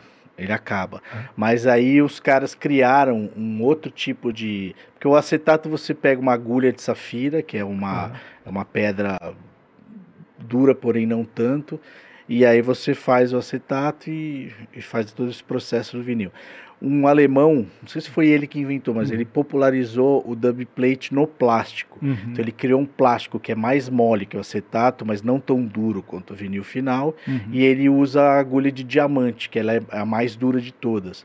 Então você consegue cortar o plástico e esse plástico aí sim dura para sempre. Ah, e dura? É, dura, Quanto que é dura. pra fazer um disco desse assim? Então é caro, custa, sei lá, na época que eu fazia Aham. comercialmente, porque antes de fazer matriz eu fiz dub plate profissionalmente, assim, custava 350 reais uma unidade. Aham. Então, assim, se o cara. Não valia a pena o cara fazer 10. Sei lá, se o cara fizesse 20, já valia mais a pena Ah, ele prensar só pra 100. ele ter um, assim, Isso, né? é. Pra ele ter um, É. eu fazia muito pra artista que. Não, não só de. Ah, o que eu fiz mais de todos é, é pra dub, pra Uhum. sound system. Que os Ah, caras fazem reggae, né? Então monta aquelas puta caixona na rua. E os graves ficam É, mais... e aí né? eles queriam os compactos, porque o que acontece? O Sound System tem uma parada louca, que eles fazem, o, o- eles pegam um dub, uma base, e eles contratam os jamaicanos pra dar o Greetings, É. África Mãe do Leão, África, Terremoto, Sound É. System e tal, e É. aí ele dá o- um chamado com a voz jamaicana, e Aham. aí entra um ritmo lá qualquer. Então eu fiz muito, cara, dub plate. E essa, essa massa ela fica com os dois lados também. Essa, esse dá. Ah, que maneiro. Tá perguntando pra você fazer? Eu acho que ele quer fazer. Não, é. já foi, já fui falar com o George. Ele me deu a terrível notícia que se eu tiver que fazer meu disco vai ter que ser duplo e vai ser o dobro do preço. É. Porque tem 47 minutos, você falou que até 18 minutos É, por ar. até o ideal é 18, não, mas com som porrada que nem o seu, 18 seria o ideal. Ah. Mas 21, até dá, 21. Eles não fazem dois volumes, então, pô. Não, É. como assim vou lançar um disco, ó, metade do disco. Ah, não, do, disco duplo em dois É, volumes. é isso que ele- sim, isso que ah, ele me sim, falou, Só essa- dá pra fazer assim, É, né? Só que daí tipo, ficou o dobro do preço. É, cara. Fica, tipo, quase, sei lá, 50 mil reais. É, mas vinil é pra quem coleciona mesmo, né? Quem É. compra vinil tem mais dinheiro pra dar nisso aí, né? Não é? É, vamos ver. Eu, É. quero, eu quero muito, muito fazer aí. Vamos ver se vai rolar aí, né? Estranho que a agulha toca o vinil, mas se você passa uma agulha no vinil, estraga uma agulha normal. Estraga, porque a agulha, assim, a agulha que corta, que faz o, o corte, ela é. ela é assim, ó. Ela é um triângulo bem pontudo. E ela corta um vale bem pontudo, assim. Uhum. A que toca, ela é elíptica, ela é uma- tipo uma bolinha, assim, né? Então ela não encosta no fundo e ela toca. Se você pega uma agulha de tricô e ela for pontuda, você vai bater no fundo e ela não toca. Agora você pega uma agulha redondinha de tricô, assim, passa assim no chão, deixa ela meio arredondada. Pega um cone de corneto, sei lá, um corneto, um sorvete, joga fora o sorvete, põe ali a agulha. Gira o disco que faz assim, ele vai tocar, saindo. A, a- a galera que faz o, o rock um pouco menos pesado, essas coisas assim, eles fazem até 24 minutos de cada lado, assim, né? Cabe, é. Mas é meio fica maluco. tosco. É? É. É que nem. Porque é. eu outro dia expliquei pro cara, tipo, o MP3 ou disquete, que vocês, acho que vocês não chegaram a gravar coisa em disquete, assim. Eu sim. É, então, mas aí cê sabe que você vai baixando a qualidade do JPEG pra caber no disquete? Sim. É a mesma coisa com, com, com vinil. Uhum. Quanto mais espaço você tem, quanto maior a imagem, quanto maior o som, mais a linha vai ter que estar próxima uma da outra, Uhum. senão ela vai pular. E aí para essa linha estar bem próxima uma da outra, você tem que abaixar o volume, né? Porque daí a linha não, não vibra tanto, né? E aí para baixar o volume, você começa a ter barulho, começa a ter os estralos de vinil, e aí o disco fica baixo e fica ruim. Mas assim, mudou do, no tempo, tem, o tempo que cabia, porque eu lembro que tinha uns discos antigos que cabia coisa pra caramba. Mas assim. são uma bosta, É, são uma- horrorosos, assim. Cabe, disco de novela, principalmente. Novela, trilha sonora de novela, tipo, vale tudo. Tem 28 minutos. Só que o cara gravou, cara, muito baixo. Então, tipo, você põe pra tocar, cai uma poeira, faz pó! A música tá lá embaixo, repente, pá, um puta estralo, assim, sabe? Caramba. Então é isso, você muda a relação ruído natural do disco com o som que você coloca nele, né? Então é. é- É, realmente me fudi, pessoal. Ah, mas, pô, vai, dar- vai ter Não, uma vai rolar, vai rolar, vai rolar. De repente é um estilo se você apertar tudo, Não. joga um filtro em cima também. né? Aí, é. Queria os caras que querem fazer vinil cortado a laser, impresso. Em... Uma vez um cara vendeu, um dia um cara me ligou assim numa produtora de publicidade, falou: Seu Jolie, né, que manja de vinil? Eu falei assim: Então, eu trabalho aqui numa, numa agência de publicidade, cara. Eu tô com um apuro aqui, que eu vendi uma campanha aqui, tô meio sem saber o que fazer. Daí ele falou. Mas eu falei, o que, que foi dele? Então, eu vendi uma, uma, uma, campanha que o cara pegava uma música, aí ele ia com o código num birô, e aí o cara imprimia um disco numa impressora 3D, Hum. e aí o cara chegava em casa e escutava esse disco. Eu falei, mano, que bizarro que você fez isso, cara. Não tem a menor, tipo, não, tem- não faz o menor sentido. Aí ele falou, não, mas deu até certo, eu vou levar ele. Daí ele falou, ó, isso aqui é um disco que eu fiz do Michael Jackson, tal. a gente achou uma produtora, um birô que o disco custa 900 reais, mas consegui, a hora que eu pus a agulha, ele mal escutava, cara. Por quê? Porque, cara, o, o corte do vinil é, tipo, mais fino que teu fio de cabelo. E a impressora é 3D fino mesmo, imprime, imprime, meu, tá dessa grossura. Então é impossível, cara. É uma tecnologia que não... tem. E o cara foi lá pra eu dar notícia que ele tinha tomado um nabo monstro, assim, que ele tem que contar Caralho, pro que cliente bosta, que tudo que foi investido foi Tem água uma- abaixo. Eu tenho um vinil do Jack White que é muito doido. Você já, você já viu esse? Tem alguns. Que tem o. Você coloca uma luz, fica um anjinho de holograma. Eu tenho um dos meus discos é assim. Ah, é? Você fez? É. Como que faz isso? Cara, tem dois caras no Ah. mundo que fazem, um japonês e Ah. esse meu amigo de Los Angeles. Caramba. É incrível, velho. É? Isso aí é feito O na que, que é o mão. negócio que vocês É o fazem? seguinte, é uma Como é que é? holografia. Você roda joga a o luz do fica celular. rolando um holograma em cima? É, Fica você tipo joga um o celular. é- rodando, o mais assim. famoso é do Star Wars, que o cara fez tipo na navinha do, Apo, do Apollo lá. Você põe o disco pra tocar, você joga a luz do celular, sobe uma nave aqui no meio. Isso é o seguinte, são linhas, então, que- linhas que se cruzam no disco, Uhum. que quando bate a, dependendo de como bate a luz, ela reflete e sobe assim. E aí para fazer isso, o cara faz com um compasso e com uma agulha de corte de vinil. Ponto a ponto, ele faz, ele Aham. desenha, o- faz o desenho com pontinhos, ele vai em cada ponto e faz uma circunferência.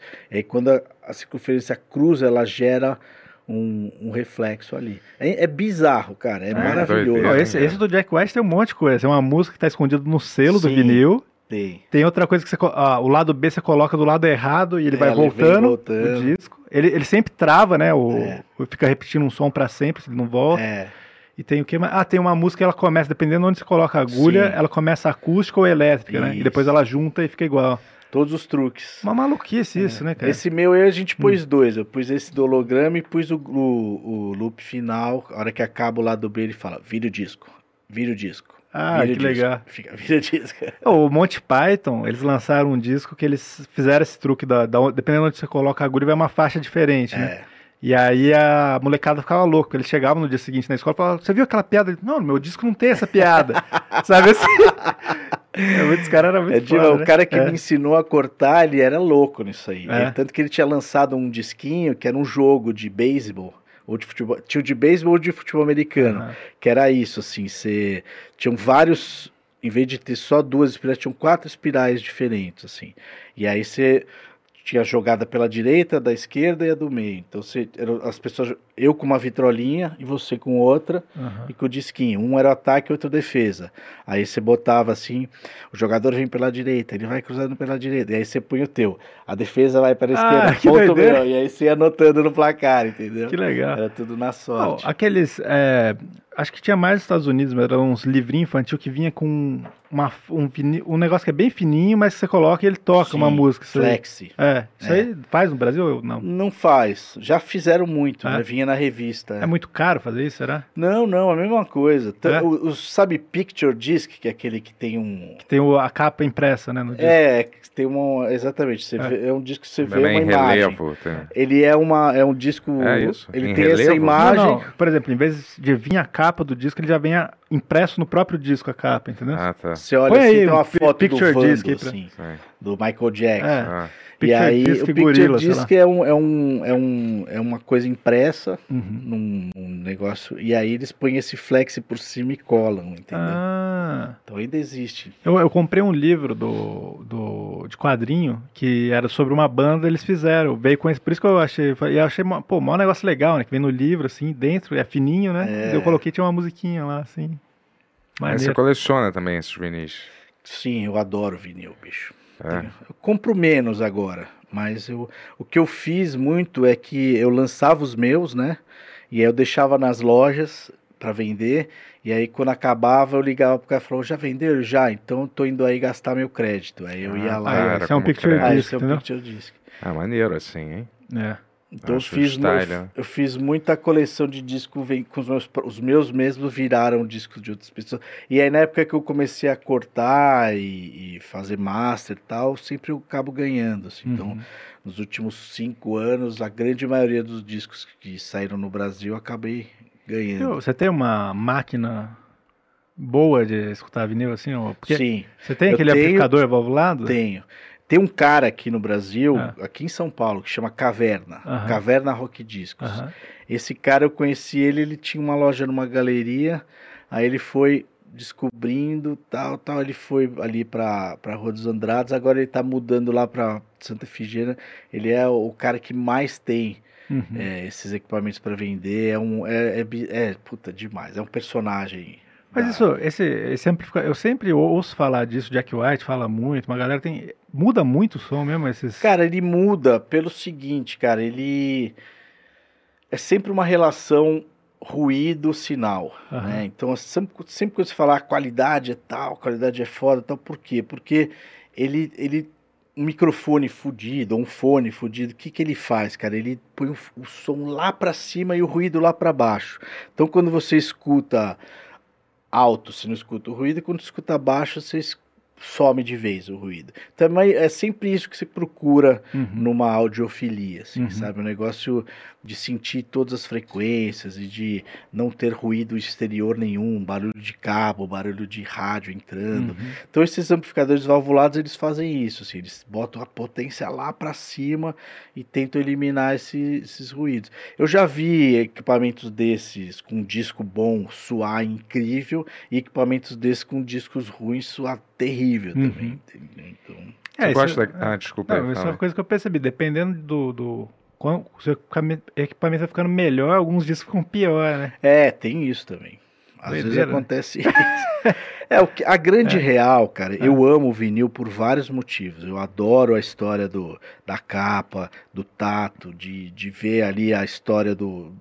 Tipo, de ver que o- daquele parte do tempo esse artista fez esse trabalho, sabe? Uhum. Como ver um filme ou ver um- uma série, sei lá, é diferente. Não, série não, porque geralmente lançam tudo, mas sei lá, um, um videoclipe ou um disco. Acho assim, é como você vê o mesmo um filme antigo nostalgicamente, É. só que aí você vê ele dublado é diferente quando- e você vê ele legendado, vamos dizer, porque dublado te remete a, realmente à nostalgia de você ter visto, parece que uma versão diferenciada do filme, É, entendeu? tem isso também. Sabe- é, tem, tem um monte. a- a- mesmo no vinil tem umas histórias muito legais. Assim, por que, que o vinil brasileiro é uma merda? Os- você pega um disco. ah, Hoje em Tem dia não isso. mais, né? O vinil brasileiro já é fudido. Bom pra caramba. Mas você pega um disco do Michael Jackson de 1980, o feito no Brasil e o feito nos Estados Unidos. Você bota um do lado do outro e fala, não é possível, cara, que o brasileiro comprava isso e achava Uhum. normal. Por quê, cara? Porque eu imaginava que quando o Michael Jackson terminava o disco, eles pegavam a fita magnética, mandavam para todas as fábricas do mundo, a fábrica pegava a fita magnética e fazia a matriz. Mas não, bicho, os caras mandavam uma cópia de disco para cada um. Então, chegava aqui no Brasil, o cara dava um podava na, na, na picape, gravava para uma fita, Aí dessa fita, todos os estralos, o cara pegava uma gilete, achava onde estava o estralo, cortava, punha o durex, e o cara tirava os estralos que davam, os que não davam ia assim, e aí fazia de novo. Então, assim, uma cópia de uma cópia de uma cópia ia ficando deprimente o som. Assim, Olha, é assim é que, fazia. Então, é, antigamente era assim. A Polisson tem alguma ligação com a Deck Disc? Sim, o mesmo meu- o, É. o João que é o mesmo dono. Ah, ele é o dono. É. É, eu sabia que tinha alguma coisa, mas É. não tinha certeza. Sim, sim, e o Rafael, que, que é. É. o filho do, Uhum. que era o cara que trabalhou comigo na Galisteu. Era o Ah, Rafael. jura? É, Que maneiro. era a Galisteu, o programa Quiz era a Galisteu e o Rafael, que na época era o Rafael do Baba Cósmica. Sim. Eram os dois que apresentavam. Ah, que doideira, né? E Que eu era esquecido, estagiário, Foi era DJ eu- mesmo lá, né? É, era eu e É. o Júlio Piccone, que vocês Uhum. conheceram? o Sim, Júlio? sim. E, o Sim. Pic- e aí era a dupla Julie Jolly. Ah, A gente legal. ficava ali atrás entregando os cartões pra Galisteu. Tá? Pô, maneiro. Tonex, temos perguntas do, do pessoal aí? Temos, temos duas perguntas aqui, já vamos Deixa eu ver o fazê-las. Pix. Tu gosta daqueles fones que bloqueiam o som? Eu não gosto. Não gosta? Por quê? Porque não sei, não sei se funciona muito. Pra ouvir música, pra ficar mais limpo, Ah, não, bloquear avião é o bom. som, no o é externo. bom, é. Não, só de curiosidade. Ó, vamos lá, ó. a primeira que chegou hoje foi Oficina do Artesanato Carioca, mandou cincão e fala assim, ó, boa noite. Pergunta pro Arthur se quando ele toca o synth, ele incorpora o Rick Wakeman, do Yes. O programa hoje tá na energia. Boa. Cara, então, como eu expliquei, o Rick Wakeman de fato é a minha grande inspiração de criança, assim. Que A legal. primeira pessoa que eu, que eu peguei um vinil, que era do meu pai, olhei e falei, o que, que é esse som, esse bruxo aqui nessa capa, nesse lugar que é Viagem ao Centro da Terra, que era esse filme, por que, que esse cara faz esse tipo de som? Então, é, eu não sei se eu me inspiro nele porque ele era rock progressivo e eu não, não sou muito desse estilo. Uhum. Mas certamente a primeira vez que eu vi e eu entendi o que era um sintetizador foi através dele. Que maneiro. Ó, o André mandou doisão e, per- e fala assim, alguma história de vocês com o João Gordo da MTV? Cara, eu tenho. Eu tenho uma história que, na verdade, não foi bem comigo, mas eu estava lá e presenciei o acontecimento. Até outro dia foi o Igor Cavaleira foi na minha casa e eu falei pra ele, cara, é, eu lembro de um episódio do João, porque o João foi um dos DJs que eu não, fui, não fiquei tão próximo, assim. A grande maioria deles eu conheci bem, troquei ideias várias. O João um pouco menos, assim. E aí teve um episódio, cara, que era o seguinte, até falei pro Igor, meu, você lembra desse dia que você foi na MTV? Acho que foi, não sei se foi ele ou foi o Max, acho que foi o Max Cavaleira, que foi, tinha tido um, um rompimento Uhum. do, do Sepultura, Uhum. e o João Gordo era muito amigo deles, gru- grudado com eles. E eu acho que chegou lá e, e ele não cumprimentou o João, porque o João tinha tomado partidos, tinha ficado amigo do. Eu sei que deu alguma treta lá no, no Cheiar e o João Gordo teve um puta de um surto, ficou indignado, cara. E foi quebrar um banheiro lá em cima, no quarto andar. E aí tava o Fepa sentado no banheiro. e o cara arregaçou com o banheiro. Ah, Aí o Fepa, não, não, não, o que que tá acontecendo? Meu, arregaçou com o banheiro e o Fepa ficou branco. Aí eu lembro do Fepa saindo do banheiro. O que que aconteceu? E aí ficou um buraco, né, no, no, no- na porta do banheiro, assim. O Fepa tava lá sentadinho, fazendo... Caralho, que história maravilhosa, cara. Muito foda. É, teve essa história e teve a história que eu, quando eu fiz a música do Fudenso e cantei, todo mundo achou que, eu, que era o João que tinha cantado, né? É, que E eu achava que era. E era eu É. imitando o Que punk. loucura. Ó, Demais, demais. é, eu tenho perguntas aqui, tem mais aí? V- Manda aí, manda aí, depois Ó. eu faço. Rogério Santana mandou 777 e falou: aguardando ans- ansioso pelo projeto musical do Bento Pica da Ilha. Para- parabéns pro trampo de vocês aí. Junto. Pica da Ilha porque é uma história que ele contou quando tava o LR Beats, né, que é produtor também, e o Neil, que é rapper e produtor, e ele contou uma história e a gente falou que ia fazer esse single aí. É, olha ele Ah. aí. Tainá. É, quando Não, é que era- você vai fazer o Pica da Ilha? É. Tainá Fujishima mandou 20 reais e falou: Esse está sendo um dos melhores episódios do Benhur. Que conversa incrível. Melhor programa para essa sexta chuvosa em São Paulo. Parabéns, pessoal. Pô, obrigado, Pô, que legal. Tá sempre chovendo aqui também. em São Paulo. Muita. É, eu queria fazer uma pergunta para você, Jolie. É, que assim, você falou da- da- da- que, que você pro- produzia bandas, aí depois você parou de produzir bandas, agora voltou a produzir a, a banda. É, e eu queria saber de você qual que é a dificuldade, na real, né, de, de, de pegar um- uma galera e, e produzir o som sem, sem alterar tanto o som ou, ou, ou alterando bastante o som, porque às vezes a, a banda vem, vem meio crua assim, né? Sim. Como que é, é essa essa balança que você usa assim para produzir o som de outras pessoas assim, né? O, o seu envolvimento nessa banda. É, É, quanto produ- você cobra pra isso? no fim eu falo. Mas produzir disco, cara, é uma coisa. mu- É, é muito. Cada um é um, né? Então não é uma coisa constante. Então eu já tive discos produzidos de várias maneiras. Mas o que é mais importante na, na produção de um disco é que tem um momento que você deixa de ser técnico, que você deixa de ser músico, você vira um psicólogo. Então, assim, nesse último trabalho, é, grande parte da história toda foi fazer os caras se sentirem como artistas, tentar eliminar coisas que são. Porque às vezes, cara, não vai ser o timbre da guitarra que vai mudar um disco, entendeu?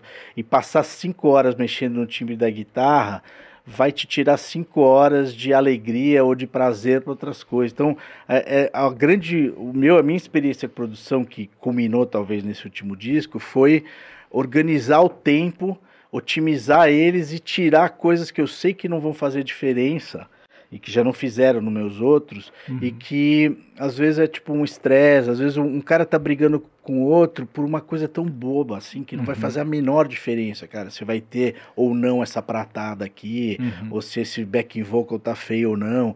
Cara, grava, termina e depois. Então, assim, o meu, o meu estilo de produção é: o que que você fez? O que que você quer? Faça, pau, pau, pau. Se tiver ruim, eu falo: ó, isso aqui não tá muito bom.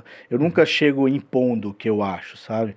Então, nesse disco, por exemplo, eles queriam é, ter uma pegada de bateria estilo Paramore. Eu não conhecia o Paramore direito. Aí eu fui, escutei Que o Paramore sorte. pra Tô caramba. brincando, vai.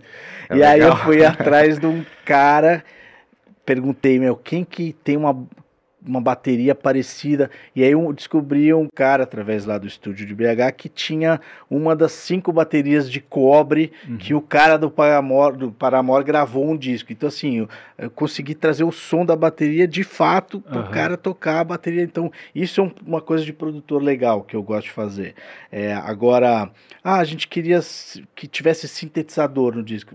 Eu falei, mas como? Ah, não, não sei, eu queria soar moderno. Então, isso, até eu mostrar para eles que nem sempre o sintetizador ficaria moderno? Também, psicologia, conversas, exemplos. Então, assim, E o a- ego também, não tem que lidar tem, também? tem que lidar com ego, insegurança. Nesse caso, é uma banda que não tem nada ainda. Sim. Então, assim, o que, que eu. Todas as experiências que eu tive com a MTV, com os- as outras bandas que eu produzi, com a, a vez que eu fiz turnê com a Elsa, com a vez que eu produzi. Tipo, uma das coisas, uma das coisas mais legais que eu fiz na minha vida, que me deram mais grana, foi produzir a música do Big Brother com o Paulo Ricardo. Olha só, foi você? Você que produziu essa Em, música do Big 2000 Brother? e, em 2005, o Paulo Ricardo tinha uma banda chamada PR5 Uhum. e ele me chamou pra produzir uma. E aí no meio ele falou: Puta, tem a música do Big Brother que é meio violão e voz, que era a primeira. Ele falou: Eu queria deixar lá rock. E aí, dia 24 de dezembro, no dia do Natal, eu sentei com a banda lá, o PR5, e produzi a versão que ficou durante 10 anos, cara. Caramba. Que era. E Pô, aí. Isso aí é um bom dinheirinho, né? Cara, caixa, então, é, né? isso era uma alegria, bicho. Porque que eu, eu fiz, ele me pagou um cachê lá e eu não sabia o que isso ia virar. Fiz, achei legal, e a música começou a tocar, e aí o que acontecia, bicho? Chegava outubro, todo ano, eu já tava. Eu vivia, porque eu comprava equipamento, estúdio, sempre vivi no vermelho, cara. Aham. Sempre paguei juro pra cheque especial a vida inteira. Até hoje eu acho que eu ainda sou assim. E aí chegava em outubro, chegava o cheque da UBC, né? Mano, vinha uns 35 pau do nada, assim. Pum, por quê? Direitos conexos, vida real, Caramba. Big Que Brother. ótimo, hein, cara? E aí, isso, meu, minha vida ficou durante 10 anos com essa segurança de que outubro ia. Eu ficava na merda até outubro, outubro a, mas a acalmava. a matriz da música é sua. Não, não, não. Eu, eu, fazia, eu fiz a versão. Essa Ah, música é uma, uma versão, música entendi. holandesa. E a versão desse fonograma eu era conexo. Aí, em, acho que em 2016, por Uhum. aí, o Lucas da Fresno fez outra. Ah, Perdi a boiada. Ah. E aí, hoje em dia, eu acho que todo ano muda, cara. Aham. Então, é, eles ficam fazendo uma versãozinha Ô, diferente. Você né? ganha, você ganha pelo fonograma, pela composição. O que mais que você pode ganhar assim, né, num, num exemplo desses assim? não, nesse aí eu era conexo como intérprete. Ah. Eu- eles me, eu- por eu não sei por que alguém me colocou como intérprete e não como produtor fonográfico. Aham. né? Geralmente o produtor fonográfico ganha a maior parte, aí os músicos conexos ganham outros. É todo um. Então foi por isso que eles te botaram. Sem Pode pro... Porque que você falou que ganha a maior parte o produtor. Quem que tá de produtor fonográfico? não sei. Alguém da Talvez banda? o cara. Pode ser, sim, provavelmente o Paulo, É? Ricardo. É. Aham.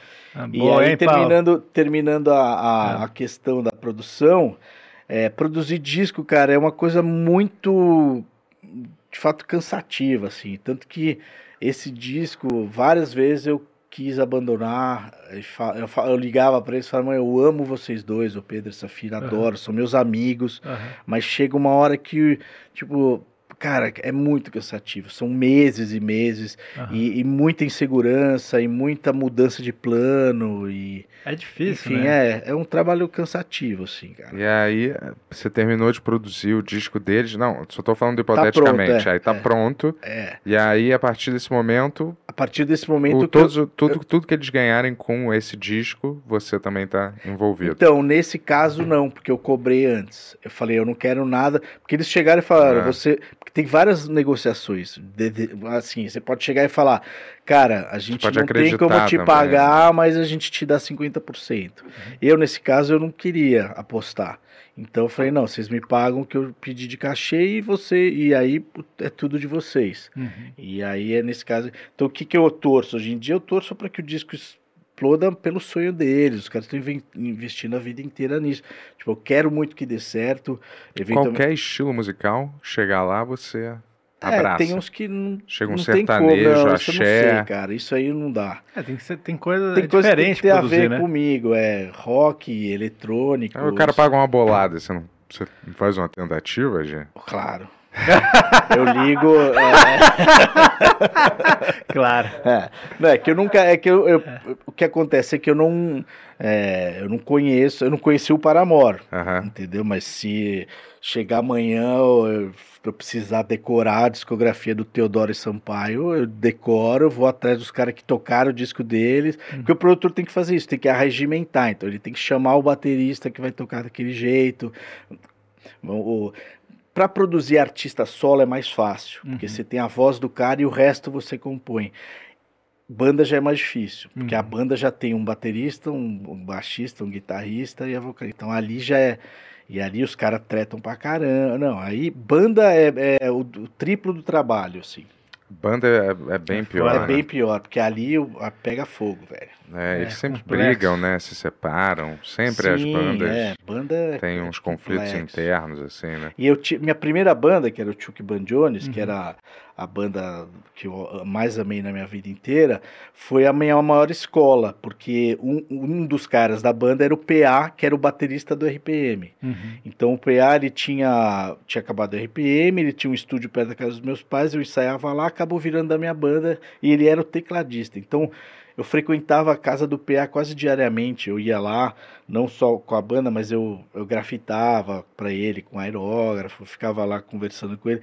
E o PA ele me ensinou tudo da vida mainstream, porque o RPM foi a bitomania brasileira, né? Então, assim, nos anos 80, bicho, o RPM É, era, tipo, Mó febre, né? ferrou. Os caras iam na rua, no aeroporto, eles pousavam no aeroporto, era 8 mil pessoas gritando, tinha álbum de figurinha, tinha programa Globo Repórter, RPM, era tudo, tudo, tudo.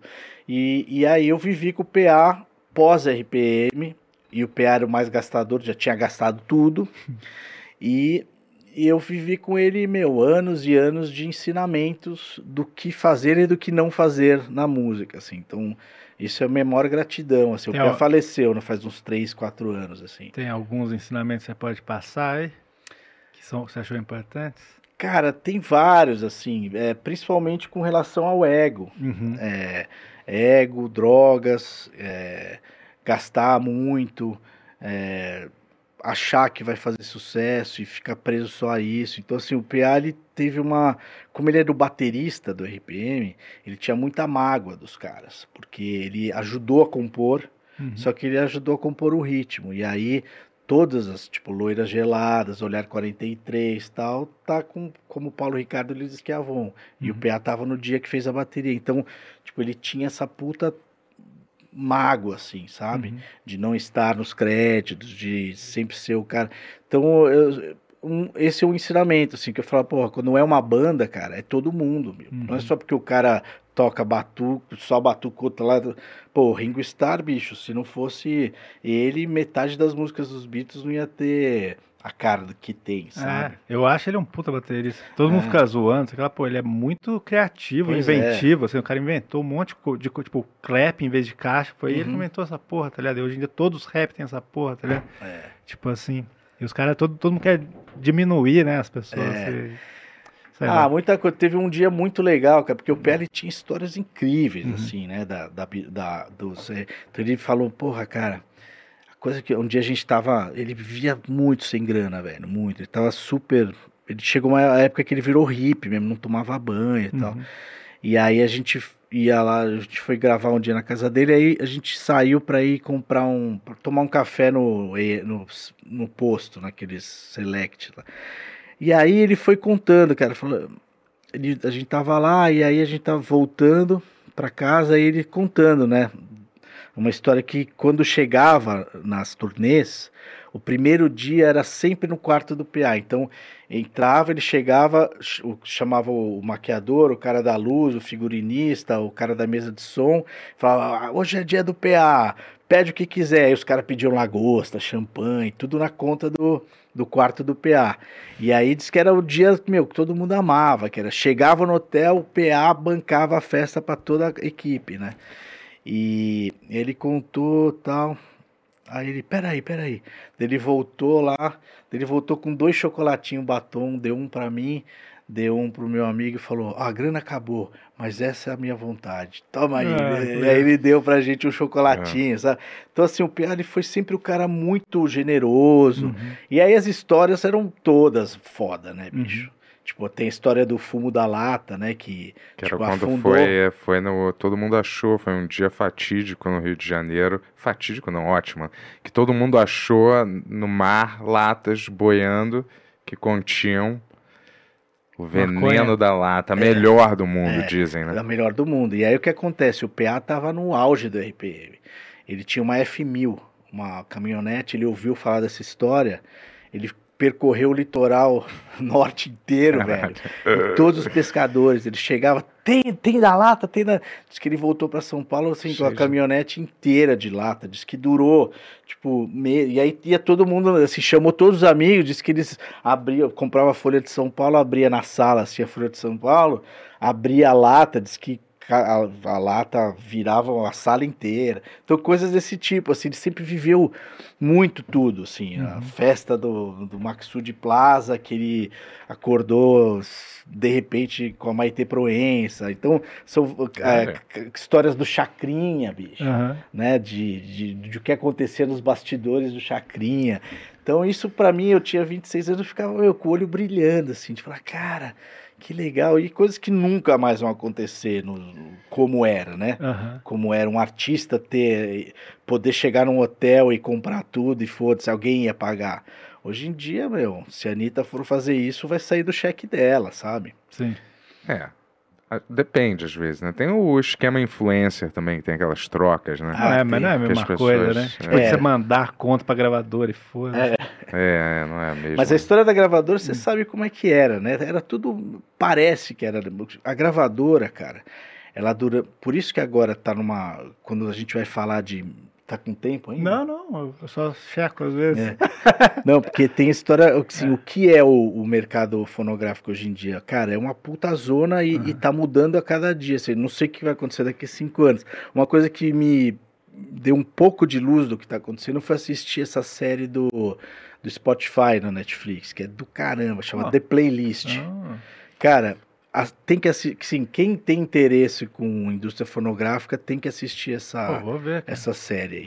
Valeu, que é- Jess. É uma série que mostra é, a- como criou-se o Spotify. Então, os caras detonando o Napster, né? Tentando fazer com que as pessoas parassem de roubar. E para ganhar, as gravadoras começaram a ter que abrir mão de umas coisas. E aí, mano, é muito legal a história. E aí coloca a gente um pouco no que está acontecendo hoje em dia. Mas o que é, o que que acontecia nos anos 80, cara? As gravadoras, velho, eles chegavam para assinar um contrato, eles davam um advance, então eles chegavam, ó, teu, a gente vai te dar 50 mil reais para você gravar esse disco. Aí o cara falava, meu, fudeu, beleza, claro, vou gravar. Todo mundo assinava, e aí eles colocavam o cara para gravar num estúdio X. Colocava o cara para usar tal roupa, e ia somando, ia somando, ia botando na conta. Quando o cara via, bicho, tudo isso que ele ganhou, esse hotel, esse estúdio caríssimo, tal, tava na conta devedora do cara. Uhum. Então o cara ganhava 50 mil, tava lá. Então o que acontecia? Os contratos, os artistas ficavam devendo milhões para Ficavam presos a gravadora. é, eles, eles ficavam presos para sempre, porque. E aí o pior, pior não era isso, pior que os caras não tinham numeração de disco, que foi mais tarde implementada pelo Lobão.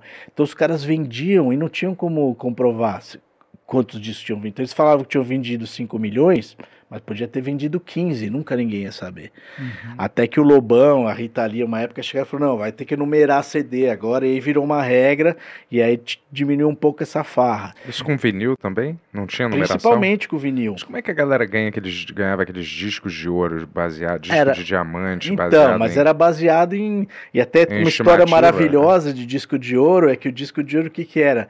Depois de mil prensagens na máquina, Aham. aquele negócio que chama stamper, que é o molde, ele tem que ser jogado fora, tem que trocar. Então esse stamper, os caras jogavam fora, aí a gravadora pegava o stamper, banhava ouro. Então aquele, todos os discos de ouro, na verdade, eram matrizes de disco Ah, de vinil. Ah, É. tá. O PA tinha um monte no estúdio dele, assim, do RPM e tal. Mas isso implica que algum tipo de contagem eles tinham sobre a venda, né? Quem tinha era a gravadora, o É. artista. Ah, não. o artista não sabia, Não, cara, é muito louco. Se você pensa, pô, sei lá, editor, tudo, esse cara tem um controle. Você manda master pro cara. Daí, tipo, ele fala, ah, a gente fez, tipo, 3 mil discos, mas eles podem ter feito 10 mil, você não sabe, né? Tipo assim. Não, a indústria dos É. anos 80 era bizarra, cara. O que acontece é que o artista ele acabava ganhando muito com show. É. Eram poucos caras que atingiam esse Uhum. patamar, então os caras viviam, tipo a Blitz, o Traje Rigor, Titãs, o RPM, esses caras, é, Baby Do Brasil. é, conseguiam viver, mas esse modelo dos anos 80, velho, é um É, mas em todas as áreas era meio cabuloso, meio tudo, horrível. tudo né? era. É, Cinema também, tudo era feito meio é. de um jeito que não. que hoje já seria totalmente surreal, né? É, aí o que acontece, cara, é, é o que, que eu vejo hoje. O, a- o Pedro Safira me pergunta, e como é hoje em dia? Cara, eu não sei Uhum. se você tem que comprar uma playlist, se você. Cara, é muito esquisito que eu vejo às vezes. Tipo, você entra no, no Spotify de um cara que, cara, você nunca ouviu falar e tem lá.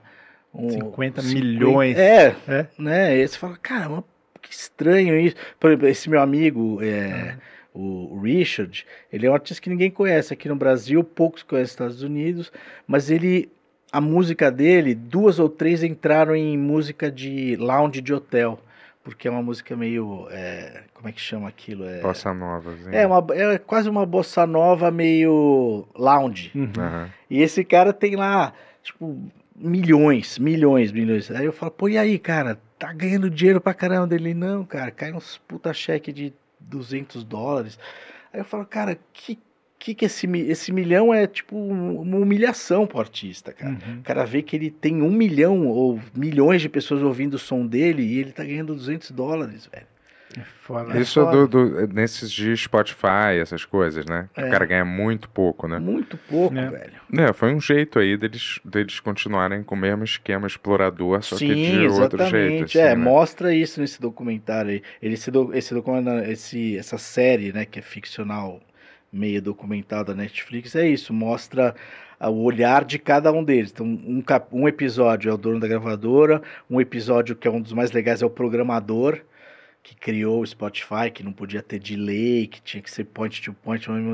E aí, um dos mais legais é da advogada, velho. O que, que a advogada fez para conseguir quebrar a gravadora, para a gravadora assinar com o Spotify. E aí, por último, tem o da artista que, puta, dá uma tristeza, assim. Você fala, mano. É, a Esse única que era diferente era a Tidal, né? Que tipo, tinha uns pagamentos diretos para artistas que era mais, e agora eles assinaram com a Universal, acho que não vai ter mais isso. Pois é, é tudo meio que grudado nisso aí. E aí, cara, você vê, cara, que a, a, a, a ilusão, assim, que ainda existe de ser famoso e tal, é tipo um filtro de Instagram. Instagram. Você, tipo, você vê um cara no Instagram com 800 mil é, inscritos, aí você vai, Obrigado, vai ver, tem três comentários no post. Sim, do é tudo. fala, É, então, esquisito, né? É, então, muita gente fica pagando pra essas porras. Exato. E. Como que é desastre? Às vezes eu vi um documentário chamado Fake Famous na HBO, É. que eles pegaram quatro pessoas aleatórias pra tentar, tipo, comprar seguidor pra elas pra ver o que acontecia, assim, sabe? Daí umas não deu certo e tem uma que realmente começou a ter uma carreira por causa disso. Sim. Só que uma vida de merda também, assim, ficava o dia inteiro num, num ônibus com um monte de gente pra tirar umas fotos e. É Enfim. estranho, cara. Não sei o que, que vai rolar É. com, com, com a música. E é- eu, o meu lugar é esse, tipo, até eu ter meu filho, Uhum. meu primeiro, tenho dois moleques. Até, então, até 2011, eu ainda tinha uma, uma chaminha, assim, do, do show business, assim, Uhum. de querer que meu disco fosse pro Grammy latino, de querer que minha música um dia tocasse em algum lugar legal. Hoje em dia, cara, eu assumi que passou pra mim, mesmo porque se minha música estourar, eu não vou querer fazer um show no, no rodeio. Fudeu, eu não, eu- Vou te falar essas coisas, né, cara? Tipo, querer um Grêmio, esses negócios. Aí o mais. Eu acho meio. Já É. nem é tão mais maneiro assim, né? Nem é, É, tão irado, né? E- e é o, E- o, o, o, o sistema, é- como que é? Esquema em português? É... Esquema, esqueminha mesmo. Não, né? mas tem um... É, esqueminha. É, tipo assim, tudo feito. Eu lembro, cara, o, o Kanye West, cara, porra, um dos maiores. Quando ele tava lançando Life of Pablo, ele falava, cara, todo fim de ano eu acabo devendo, tipo, 20 mil dólares pra gravadora. Sabe assim, tipo, o cara fez a turnê o ano inteiro, ele tá devendo pra gravadora todo fim de ano. Sabe, tipo, como, como que acontece isso, sabe? O É. cara. Depois ele com- ficou mega rico com o tênis, com as outras coisas. Todos os caras que são mega ricos é por outra coisa que eles fazem Sim, paralelamente, né? melhor é você conseguir É. usar as engrenagens É. escrotas ao seu favor. Exato. até é. você ter um público que mais ou menos fiel. E aí você. As outras pessoas nem precisam te conhecer. É, Quem não é o, o- seu público, o- você mantém O que aquilo. eu sinto que é o melhor modelo é tipo, você vai soltando sua música e vai crescendo com ela. Quando você tiver uma estrutura, número, você tem um público, você tem dinheiro, você consegue fazer seu show, contrata as pessoas que a gravadora contrata e você gerencia Pois aquilo. é. Tipo assim, ah, um cara de uma assessoria, uma pessoa que. Sabe, porque Você já tem um número, cara? O que, que você vai dar pra. Cara, eu É. fico muito ligado nos meus filhos, né? Porque É. eles estão no auge da de começar a Eles estão com quantos anos, aliás? um tem 11 Hum. e, e o outro tem 9.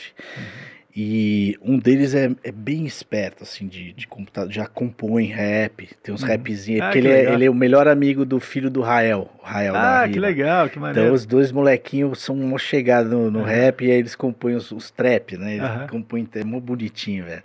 Eu gravo os trapzinhos dele e tal.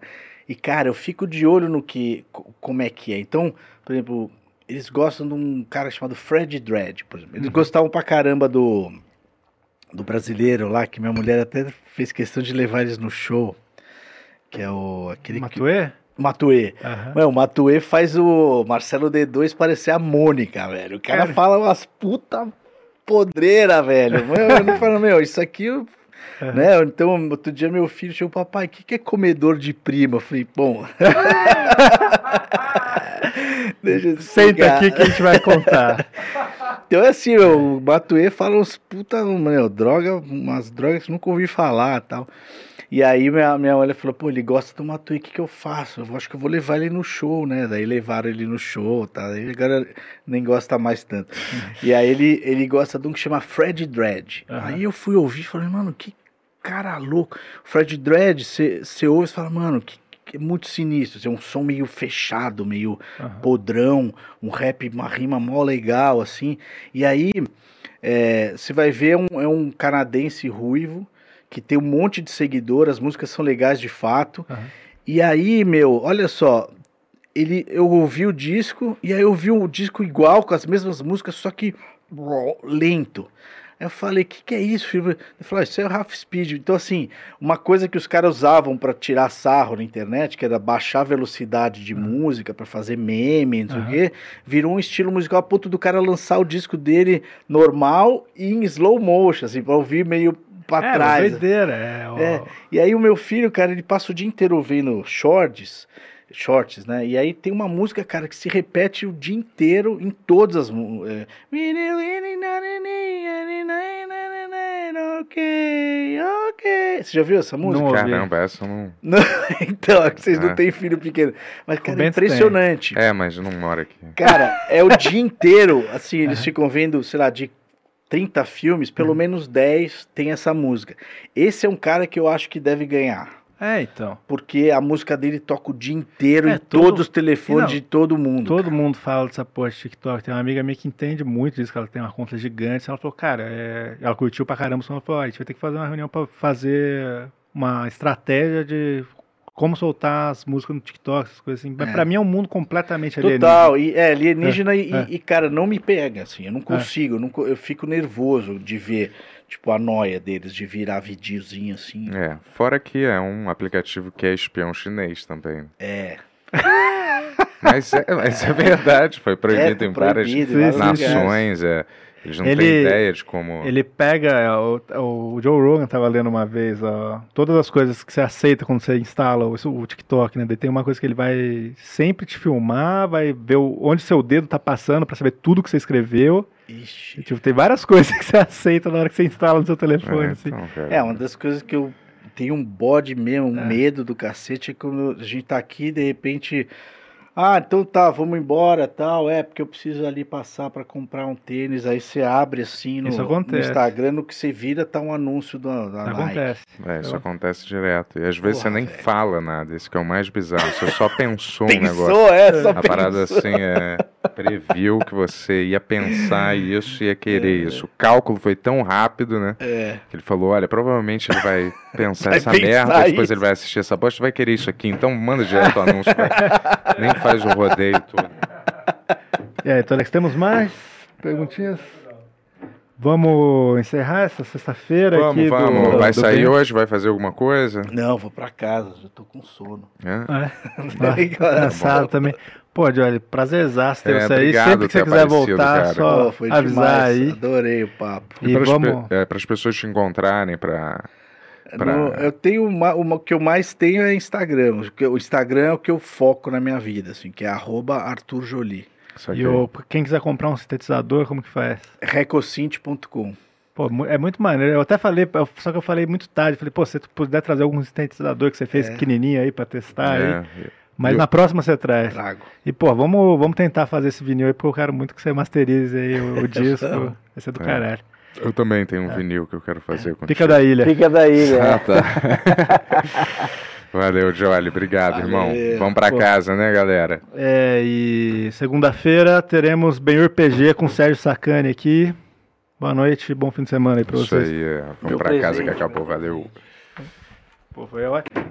Deixa o like. Deixa o like. Deixa o like.